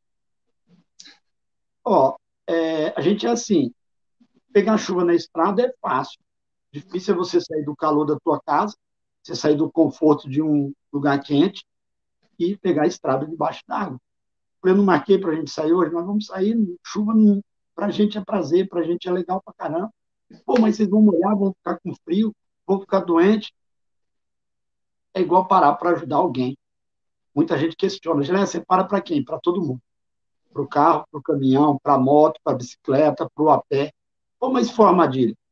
Se for armadilha é uma consequência. Eu vou cair, porque eu vou parar.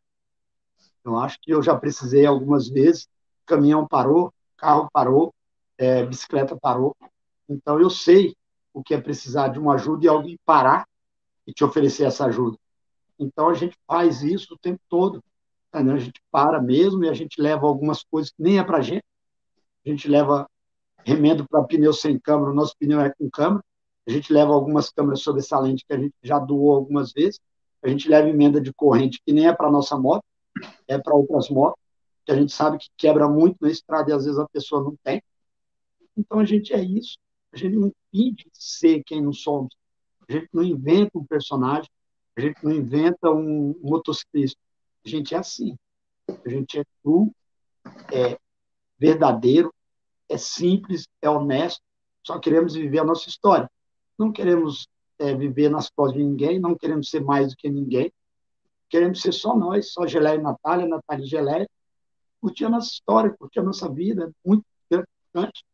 Então, acho que é uma das maneiras que a gente conquista as pessoas, que as pessoas acabam se aproximando da gente com esse carinho todo que tem. Perfeito. E é muito interessante e importante essa questão da análise que você citou, de ter uma análise do próprio ser, porque muitas vezes essa arrogância ela vem ao nosso encontro e a gente nem percebe, a gente vai se tornando uma pessoa arrogante sem se dar conta daquilo. E a partir do momento que você analisa o seu comportamento, a sua evolução, que você busca melhorias, aí você não cai naquela grande armadilha que é a demagogia, né? De pregar uma coisa e, na verdade, fazer outra, viver de outra forma. Então, isso é algo que você já citou várias vezes em conversas, e que eu busco para mim também, de buscar uma melhoria pessoal a cada dia, a cada viagem, a cada encontro, para que eu não caia nessa armadilha da vida que é a demagogia, né, de pregar algo e na verdade viver totalmente diferente daquilo, né? Isso é muito bacana.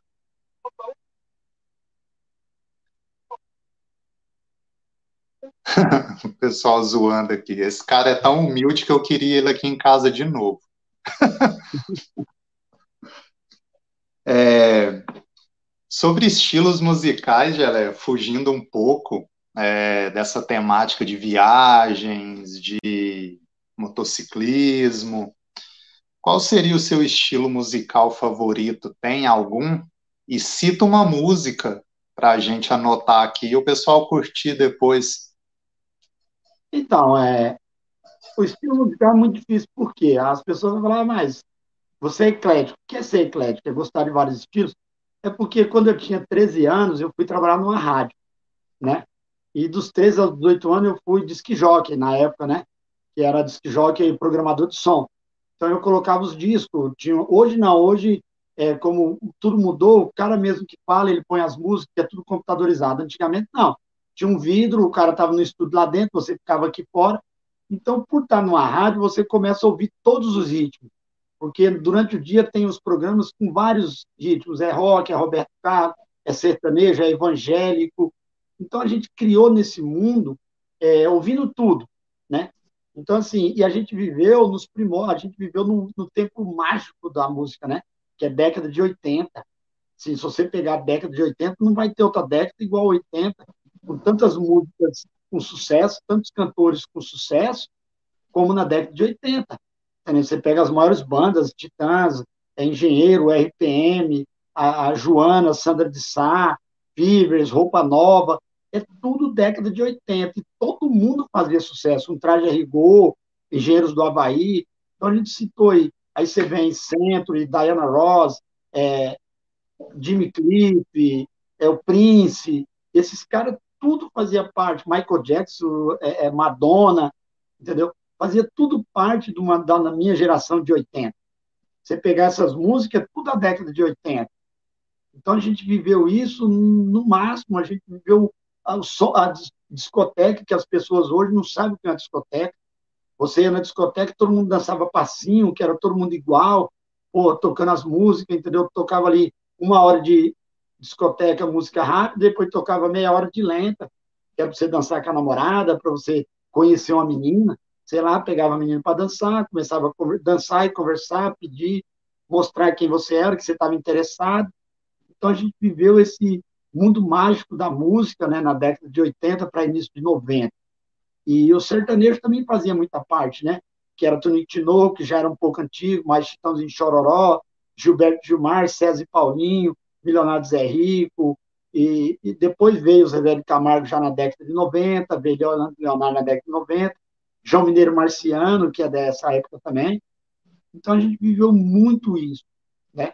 Então a gente ama a, essa música hoje, a gente tem as nossas é, coleções, né, de, a gente faz a, a, a, separação aí, faz um levantamento aí da, do mundo da década de 80, coloca aí no pendrive e acaba ouvindo essas músicas, relembrando muito, né? Eu tenho muito, uma música que eu amo muito, é a da Cindy Lauper, que a gente chama Melô da Galinha, né? Que é um nome em inglês muito grande, mas na nossa época nós chamávamos Melô da Galinha, é uma música do Alphaville Forever Young, e marcou muito, a gente ouvia muito na discoteca, amava muito essa música, né? E a do RPM, né? É, Revoluções por Minuto, Loura Gelada.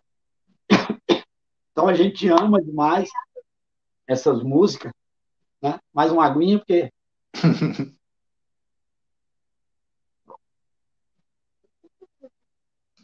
Aí a gente vive isso na intensidade. Então hoje a gente ainda ouve essas músicas mais antigas, né?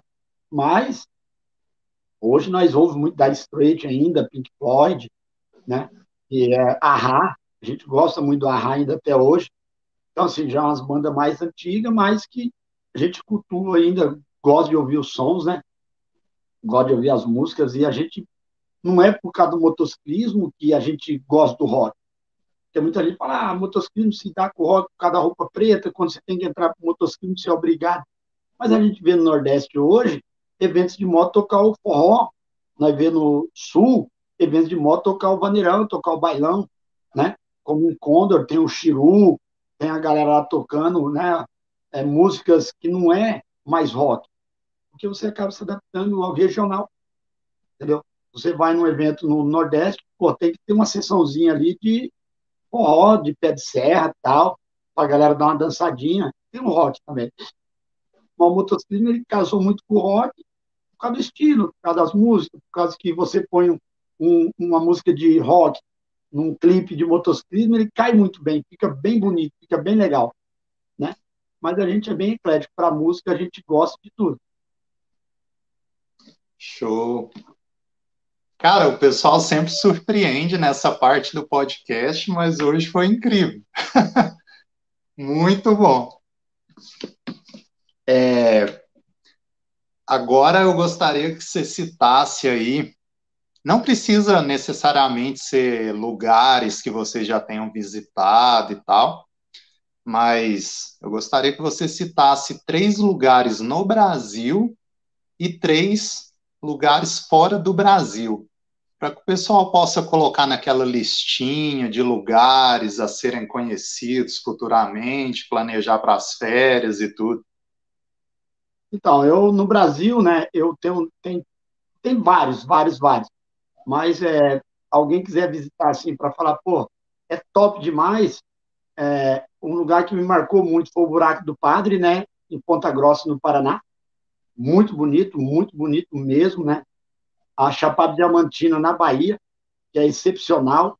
É um local assim magnífico, de uma energia muito grande, né? E o Pantanal, é, de Poconé a Porto Jofre, a Transpantaneira, que é um local que você, estando ali, é, você vê a natureza bem de perto, você vê.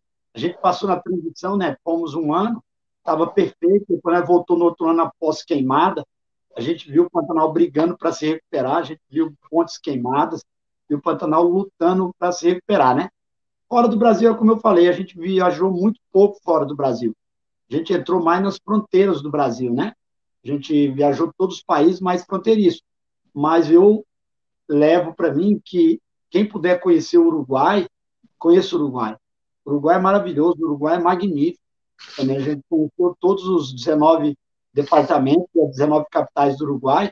A gente ficou vislumbrado com as belezas do Uruguai, né? Como Santa Teresa, o Forte de Santa Teresa, como a mão da praia lá, né? Os dedos, né? Da praia, muito top. Montevidéu nós tivemos no estádio lá, muito top também. Então, assim, é, quem puder. É, e o povo uruguaio é absurdamente educado, é absurdamente prestativo. Eu, assim, tem momentos que eu até coloquei eles como mais do que um brasileiro, porque você vai no mercado, você pergunta, o cara deixa o que está fazendo, leva você lá onde está o, o, produto, você vai numa padaria, pô, ele é um atendimento excepcional. Então, assim, esses lugares no Brasil a gente fala, mas tem vários lugares, né, como Rio do Rastro, como Graciosa, né, como é, Fortaleza, né, Mossoró, as Salinas de Mossoró, Canoa Quebrada, como a BR-319, como você pegar um barco de Manaus a Belém, que é um mundo paralelo, um mundo que é, vive você ali durante cinco dias isolado de outro mundo, tá entendendo? Ali é um mundo totalmente diferente do seu, você vai conhecer pessoas excepcionais ali dentro, com uma humildade bem maior do que a tua, com uma história de vida maior do que a tua, que mora praticamente no meio do nada. A gente fala meio do nada, como a gente falou, se tem uma cidade, se tem pessoas né, no meio do nada. Mas você imagina assim, você está a 500, 600 quilômetros do local, que tem uma estrutura maiorzinha de hospital, que tem energia, que tem internet, você só pode chegar lá de barco. Então você vai demorar três, quatro dias para chegar lá. Então a gente meio que considera no meio do nada. Então, para quem pode viajar ao Brasil, viaja Presidente Figueiredo, né, a terra das cachoeiras, é excepcional, muito bonito, muito legal. Balbina, o Lago de Balbina, é, é isso. Então, assim, o Brasil hoje, nós tivemos em Bonito, é, um pouco alto custo de bonito, mas é maravilhoso, é muito bonito realmente. Se alguém puder querer ir também. Então, assim, dá, você vai ficar citando aqui, você vai ficar um dia inteiro e não consegue citar todas as maravilhas do Brasil. Então, como você falou, três lugares, a gente falou o Buraco do Padre em Ponta Grossa, que é um lugar mágico. Você vai lá, você se sente muito bem. Chapada Diamantino também, o Morro do. Peraí, o quê? O Morro lá de. Então, é, é magnífico. E a Transpantaneira ali de Poconé, Porto Jô, você vai estar bem perto da natureza, você vai ver realmente o que é estar no Pantanal. Então, a gente é os três lugares assim que hoje a gente ficou bem legal. E recentemente a gente conheceu as cachoeiras de Aripuanã, no Mato Grosso, e eu nunca tinha visto um lugar tão maravilhoso, tão bonito, com uma beleza extraordinária igual Aripuanã. Só que é aquilo que a gente fala. Para você ir lá, tem que ter isso aí nos olhos, porque é terra para todo lado. Você vai ter que andar, sair do conforto. Se você for na seca, é poeira. Se for na, na chuva, é lama. Mas é um lugar excepcional. É o Thiago Lima aqui comentando Projeto Pantanal 2022. Ele e a Carla já está confirmado para a gente fazer aquele projeto lá. Lembra que eu comentei contigo da travessia Sim, do Pantanal? E você tem ideia de quanto tempo vai esse projeto da bike aí? Vai é, começar é, daqui uns dias, né? Então, nós estamos projetando aí quatro meses, né? Quatro. Que é de maio a setembro. Porque em outubro nós já temos o projeto da Transamazônica com, é, na, na intruda, né? Com a CARI, então uma galera aí de Rio Quente. A gente vai pegar a Transamazônica aí pela oitava vez. Né? E depois a gente, fim do ano aí, vamos é, tentar um projeto aí para é, doar a intruder para alguém. Para algum amigo, para algum sortudo, para um motociclista aí. Passa aqui, viu? Dessa vez, vamos ver se eu ganho a moto. É, então. Vamos passar Todo isso, ano tá? eu participo do sorteio e nunca ganho. Quase eu ganho. Quase você ganha, bicho. Ó, de Roraima para Patos de Minas é pertinho. Pois é, tava quase. Eu perguntei quanto tempo do projeto de bike aí, porque tá encaminhando para a gente fazer essa travessia do Pantanal em outubro, que vai ser quando o Thiago e a Carla vão ter um tempo, mais para o final de outubro. Aí eu pensei, ó, de repente o Geleia e a Natália não me escapa dessa, hein? Mas aí já, já tem algo planejado.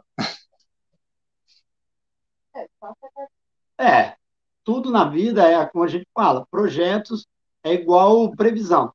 Cara, amanhã vai chover, mas é uma previsão. O vento muda, a chuva muda. Então, assim, hoje, é, eu falo assim, quando eu faço ou é, organizo alguma coisa, eu faço. Quando você começa a depender de outras pessoas, aí muda, porque a vida de outras pessoas não é sua vida. É, muita coisa muda na vida das pessoas, né? E durante esse projeto, é, as pessoas colocam prioridades. Às vezes, um projeto desse talvez não é uma prioridade tão grande na vida daquela pessoa. E acontece alguma coisa que é uma prioridade maior. E a gente acaba entendendo. Muita gente fala, pô, nós organizamos uma viagem em 10, acabei indo sozinho. Isso acontece quase todo dia. Porque quem projeta, é, ainda mais para um longo tempo, por exemplo, nós estamos falando de outubro, ainda falta cinco, seis meses para outubro. Você imagina o que passa, o que pode acontecer durante cinco, seis meses. É muita coisa. Tá indo agora, para mim, não. Se eu estou falando, se não for ninguém, eu acabo não indo. Porque eu estou dentro de um projeto de outras pessoas. Então, eu estou indo falar por outras pessoas. Porque, como eu já fiz ela sete vezes, de repente não há necessidade de fazer um oitavo. Mas quando é um projeto que faz com outras pessoas, muita coisa muda. A história dentro da Trans- Transamazônica muda o projeto muda, tá entendendo? Porque você vai estar com pessoas, você acaba é, sendo é, ali dentro um elo para ligar as pessoas. Porque é, eu vejo muitas viagens, é difícil você viajar com cinco, seis pessoas com ideologia política diferente, com ideologia de religião, com cabeça. Só que eu penso assim, você vai desenvolvendo você mesmo. Você põe na tua cabeça que você vai viver com aquela pessoa apenas 15 dias, apenas 20 dias, que é passageiro, você não vai morar com aquela pessoa o resto da sua vida. Então a gente acaba se adequando e acaba suportando algumas coisas que não é insu- insuportável. Não é coisa que você fala, ah, vou suportar, vou morrer. Porque você mora com uma pessoa, lógico, você vai querer que ela mude. Mas você vai viver um pouco tempo, deixa ela ser como ela é. Tá entendendo? E você, lógico, vai viver aquele tempo e vai se adequar. Verdade. Agora a gente já vai para aquela parte ali final do podcast, quando começa um bombardeio de questões, e aí você vai emitindo sua opinião sobre cada uma delas. Como eu sempre digo, o tempo passa muito rápido. Faz ideia de quanto tempo que a gente já está gravando? Eu estou vendo aqui uma em 40 e alguma coisa. É, Nem pois parece, é, né? gente, né, nem se dá conta. Se deixar, vai até a bateria acabar. Tem muito assunto ainda, né? Então, assim, alguns Verdade. assuntos acabam perdendo no caminho, mas se for falar, falo o dia inteiro, a noite toda e é muito legal. Não, pois é, por isso que eu sempre faço um roteiro, porque senão eu me perco. São tantos assuntos, tantas histórias, e se deixar o convidado falar tudo, vai ficar uma semana que a gente vai ter que abrir mão do trabalho para ficar gravando e o pessoal vai entrando e saindo para acompanhar. Mas vamos lá. Durante a adolescência, juventude, é comum que a gente tenha aqueles sonhos, né, utópicos, que a gente imagine uma forma de viver, que a gente pense, como você falou, ah, eu sou dessa forma e ninguém vai me mudar, eu vou ser assim para sempre. E aqueles sonhos que a gente tem naquela naquela época da vida, muitas vezes eles são distantes, né, da realidade. Porque uma coisa é imaginar, planejar, quando a gente está sentado ali com um mapa na mesa. Outra coisa muito diferente é a realidade, quando a gente pega para viver aquilo. E a pergunta é: aquele jovem do passado, quando nem existia o apelido Geleia, ele sentiria orgulho da pessoa que você se tornou hoje? Oh, é, eu acho que sim, porque algumas é como eu falo, muita gente não acredita às vezes no que você comenta, no que você fala. É, se eu falar para você que eu estou vivendo hoje, que eu projetei com 17, 18 anos, você vai falar para mim é mentira. Mas é, eu queria, assim, eu, eu imaginava, ó, quando eu fizer tantos anos, eu vou viver um mês em cada estado, eu vou morar um mês em cada local, que eu quero conhecer tudo. Então, não de moto. Eu nunca imaginei que seria em cima de uma moto. Você está entendendo? Eu imaginava assim, ó, seria é, de ônibus, de carro, de avião, mas eu imaginava isso que eu estou vivendo hoje com 17 anos. Então, assim, ó, eu tive sete casamentos, eu não tenho nenhum filho. Por quê? Porque justamente na hora que eu precisasse dar o pulo, tá entendendo? talvez uma família me atrapalhasse. Não é que eu sou egoísta, não é que eu estou pensando só em mim. Eu acho, como a gente está falando, cada um quer o que quer dentro da sua realidade. Então, eu nunca tive uma casa, eu nunca comprei uma casa. Condições financeiras eu sempre tive. Por quê? Porque uma casa talvez me prenderia. Quando você passa a ter um local próprio, você sente falta. Se você sai, você quer voltar. Você gosta do seu sofá, você gosta da sua televisão, você gosta do seu cachorro. Então, eu nunca quis me prender nisso. Eu alugava casa, para você ter uma ideia, eu morei em Porto Velho 22 anos. Eu mudei 19 vezes. Você está entendendo? Eu morei em 19 bairros diferentes de Porto Velho. Porque eu queria conhecer o diferente, eu queria viver o diferente eu queria conhecer pessoas diferentes, eu queria conhecer a cultura daquele bairro, eu queria conhecer quem morava naquele bairro, né? Então, sim, eu sinto, se o Geleia com 18 anos conhecesse o Geleia hoje com 52, ele ia ter orgulho, sim. E qual é a virtude que, na sua opinião, não pode faltar em nenhum ser humano? É, Para mim, é, é, é, é, três, né, que a gente fala que é a ética, a irmandade e a humildade. Porque se faltar uma dessas em qualquer ser humano, eu acho que ele está fugindo um pouco é, de viver numa sociedade.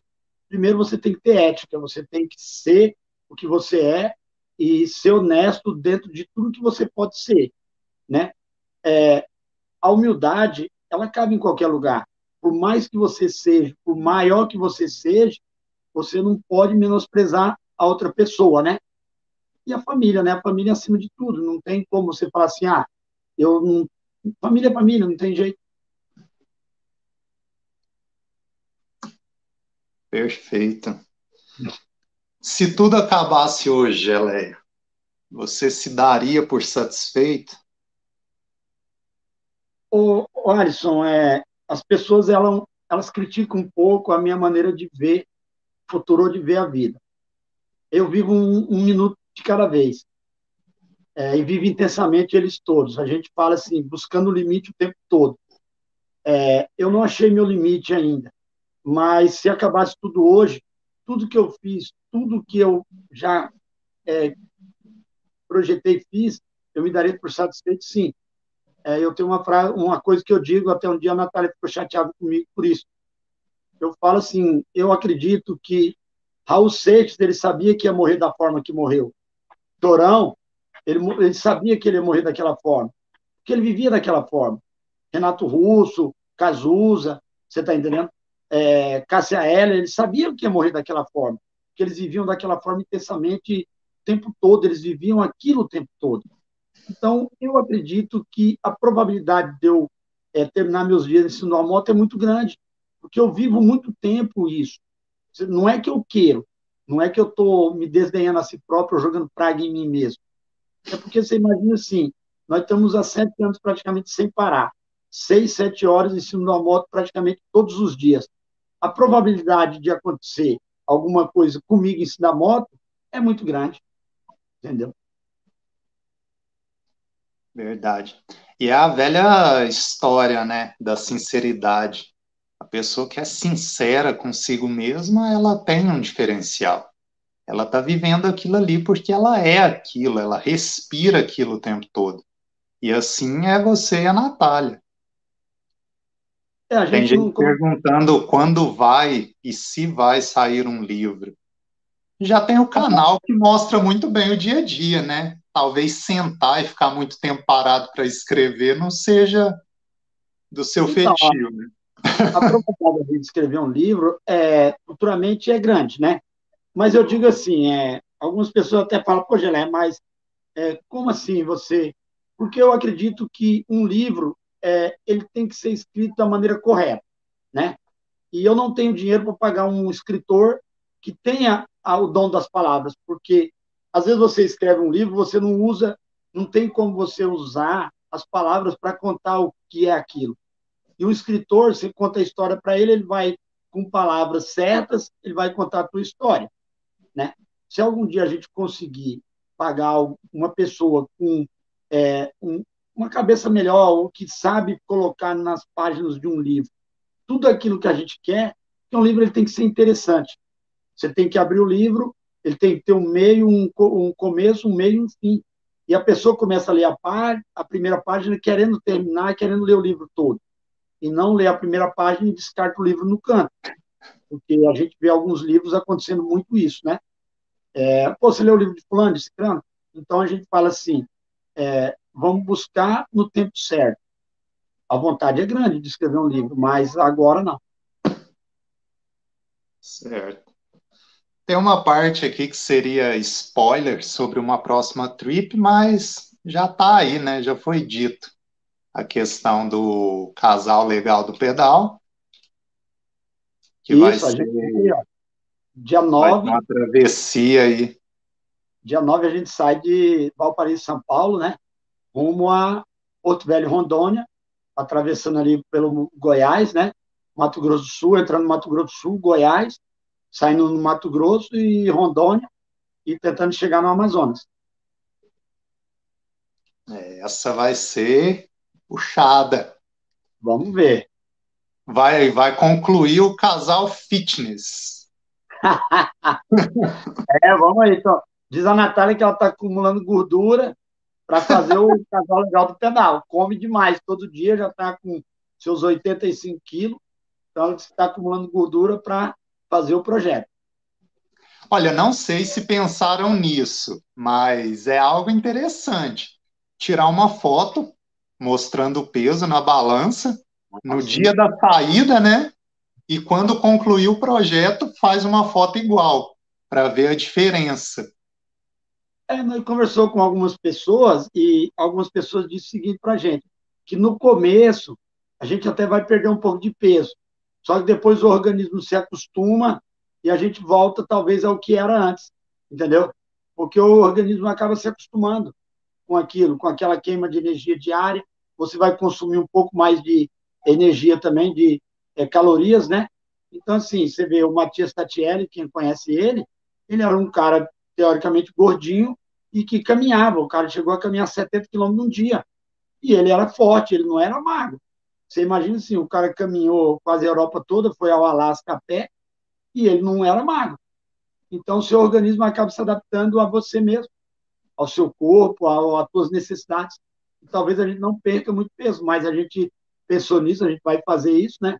Vai bater a foto do antes, foto de balança, foto de peso, foto de tudo, para a gente, no final do projeto, fazer um comparativo. Eu acredito que a maior perda seja de retenção de líquidos, né? Inchaço, essas coisas o peso tende a perder gordura e ganhar a famosa massa magra, né? É a massa magra. Geleio, o que você considera, cara, como mais valioso em toda a sua vida? Amigos. É, você não consegue viver sem amigos, você não consegue viver sem pessoas. Tem a família? Tem. Tem os irmãos? Tem. Mas os amigos é muito importante na tua vida porque você conta para os seus amigos que você não conta para o seu irmão. Você divide com seus amigos, você não divide com a tua família. É a natureza do ser humano. Você está entendendo? Você vê num amigo, uma, não é que você não confie no teu irmão, não é que você não confie na tua família, mas você conta para o teu amigo, talvez que você não conte para o teu irmão justamente pelo medo de você ser julgado. Porque o irmão, talvez, ele julgue um pouco mais do que o amigo. você acaba dividindo com um amigo muito mais coisas que você divide com a tua família, com teus teus irmãos, com a tua mãe, com teu pai. Então, é uma das coisas que eu prezo e, e amo demais é amigos. Amigos não tem igual, não. É isso aí. Da Silva comentou aqui, Geleia, além de grande estradeiro, tem grandes dotes culinários. Opa! Novidade! É, a gente Novidade no ar aí. Faz, faz uns bolos, faz algumas coisas aí. A gente é, brinca um pouco na cozinha de vez em quando. Porque eu morei muito tempo só, né? Quando eu fui militar, é, a gente morava muito tempo só. Então, assim, os meus períodos de casamento, às vezes, é, terminava o casamento, mas passava três, quatro meses morando sozinho. Você acabava tendo que se virar, né? Tendo que fazer comida, fazer bolo, fazer. E aí você tinha tempo também e, e acabava aprendendo, vendo receita. E a mãe sempre ensinou também, né? É, tem que saber cozinhar um pouquinho, faz um bolo, faz isso, faz aquilo.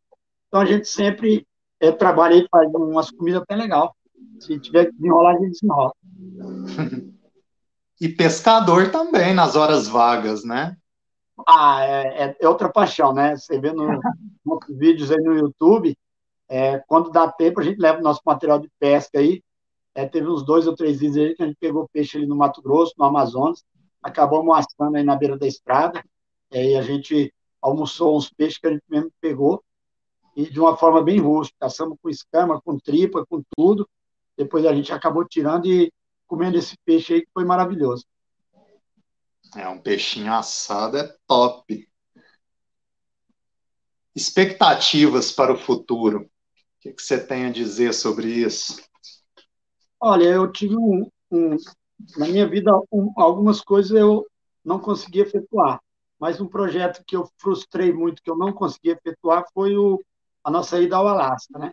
Então a gente é um projeto que a gente cultua ainda e talvez 2024, 2025 a gente ainda volte a esse projeto, né? Que a gente assim ficou bem frustrado por causa da pandemia e na época por não ter residência fixa, por não provar um local de moradia, o visto foi negado para a gente. Então a gente tem, tende a corrigir isso e no futuro a gente tem esse projeto de ir para o Alasca. Perfeito. Bom, pouco mais de duas horas, um podcast incrível, que para mim está sendo um grande prazer, cara. Eu convido o pessoal, o pessoal promove essa grande festa, essa grande interação aqui, e eu sempre comento que o grande agraciado sou eu de estar tá partilhando de momentos assim. Para a gente finalizar, deixa uma mensagem aí, mais uma, né, que já deixou tantas, que serviu, inspirou tanta gente Deixe uma mensagem aí, a sua forma. Olha, o que eu deixo para todo mundo, né, que a gente falou também, né, é quando, dentro do motociclismo, é, não é, meça sua viagem por quilômetros, não meça sua viagem por locais, meça sua viagem por pessoas.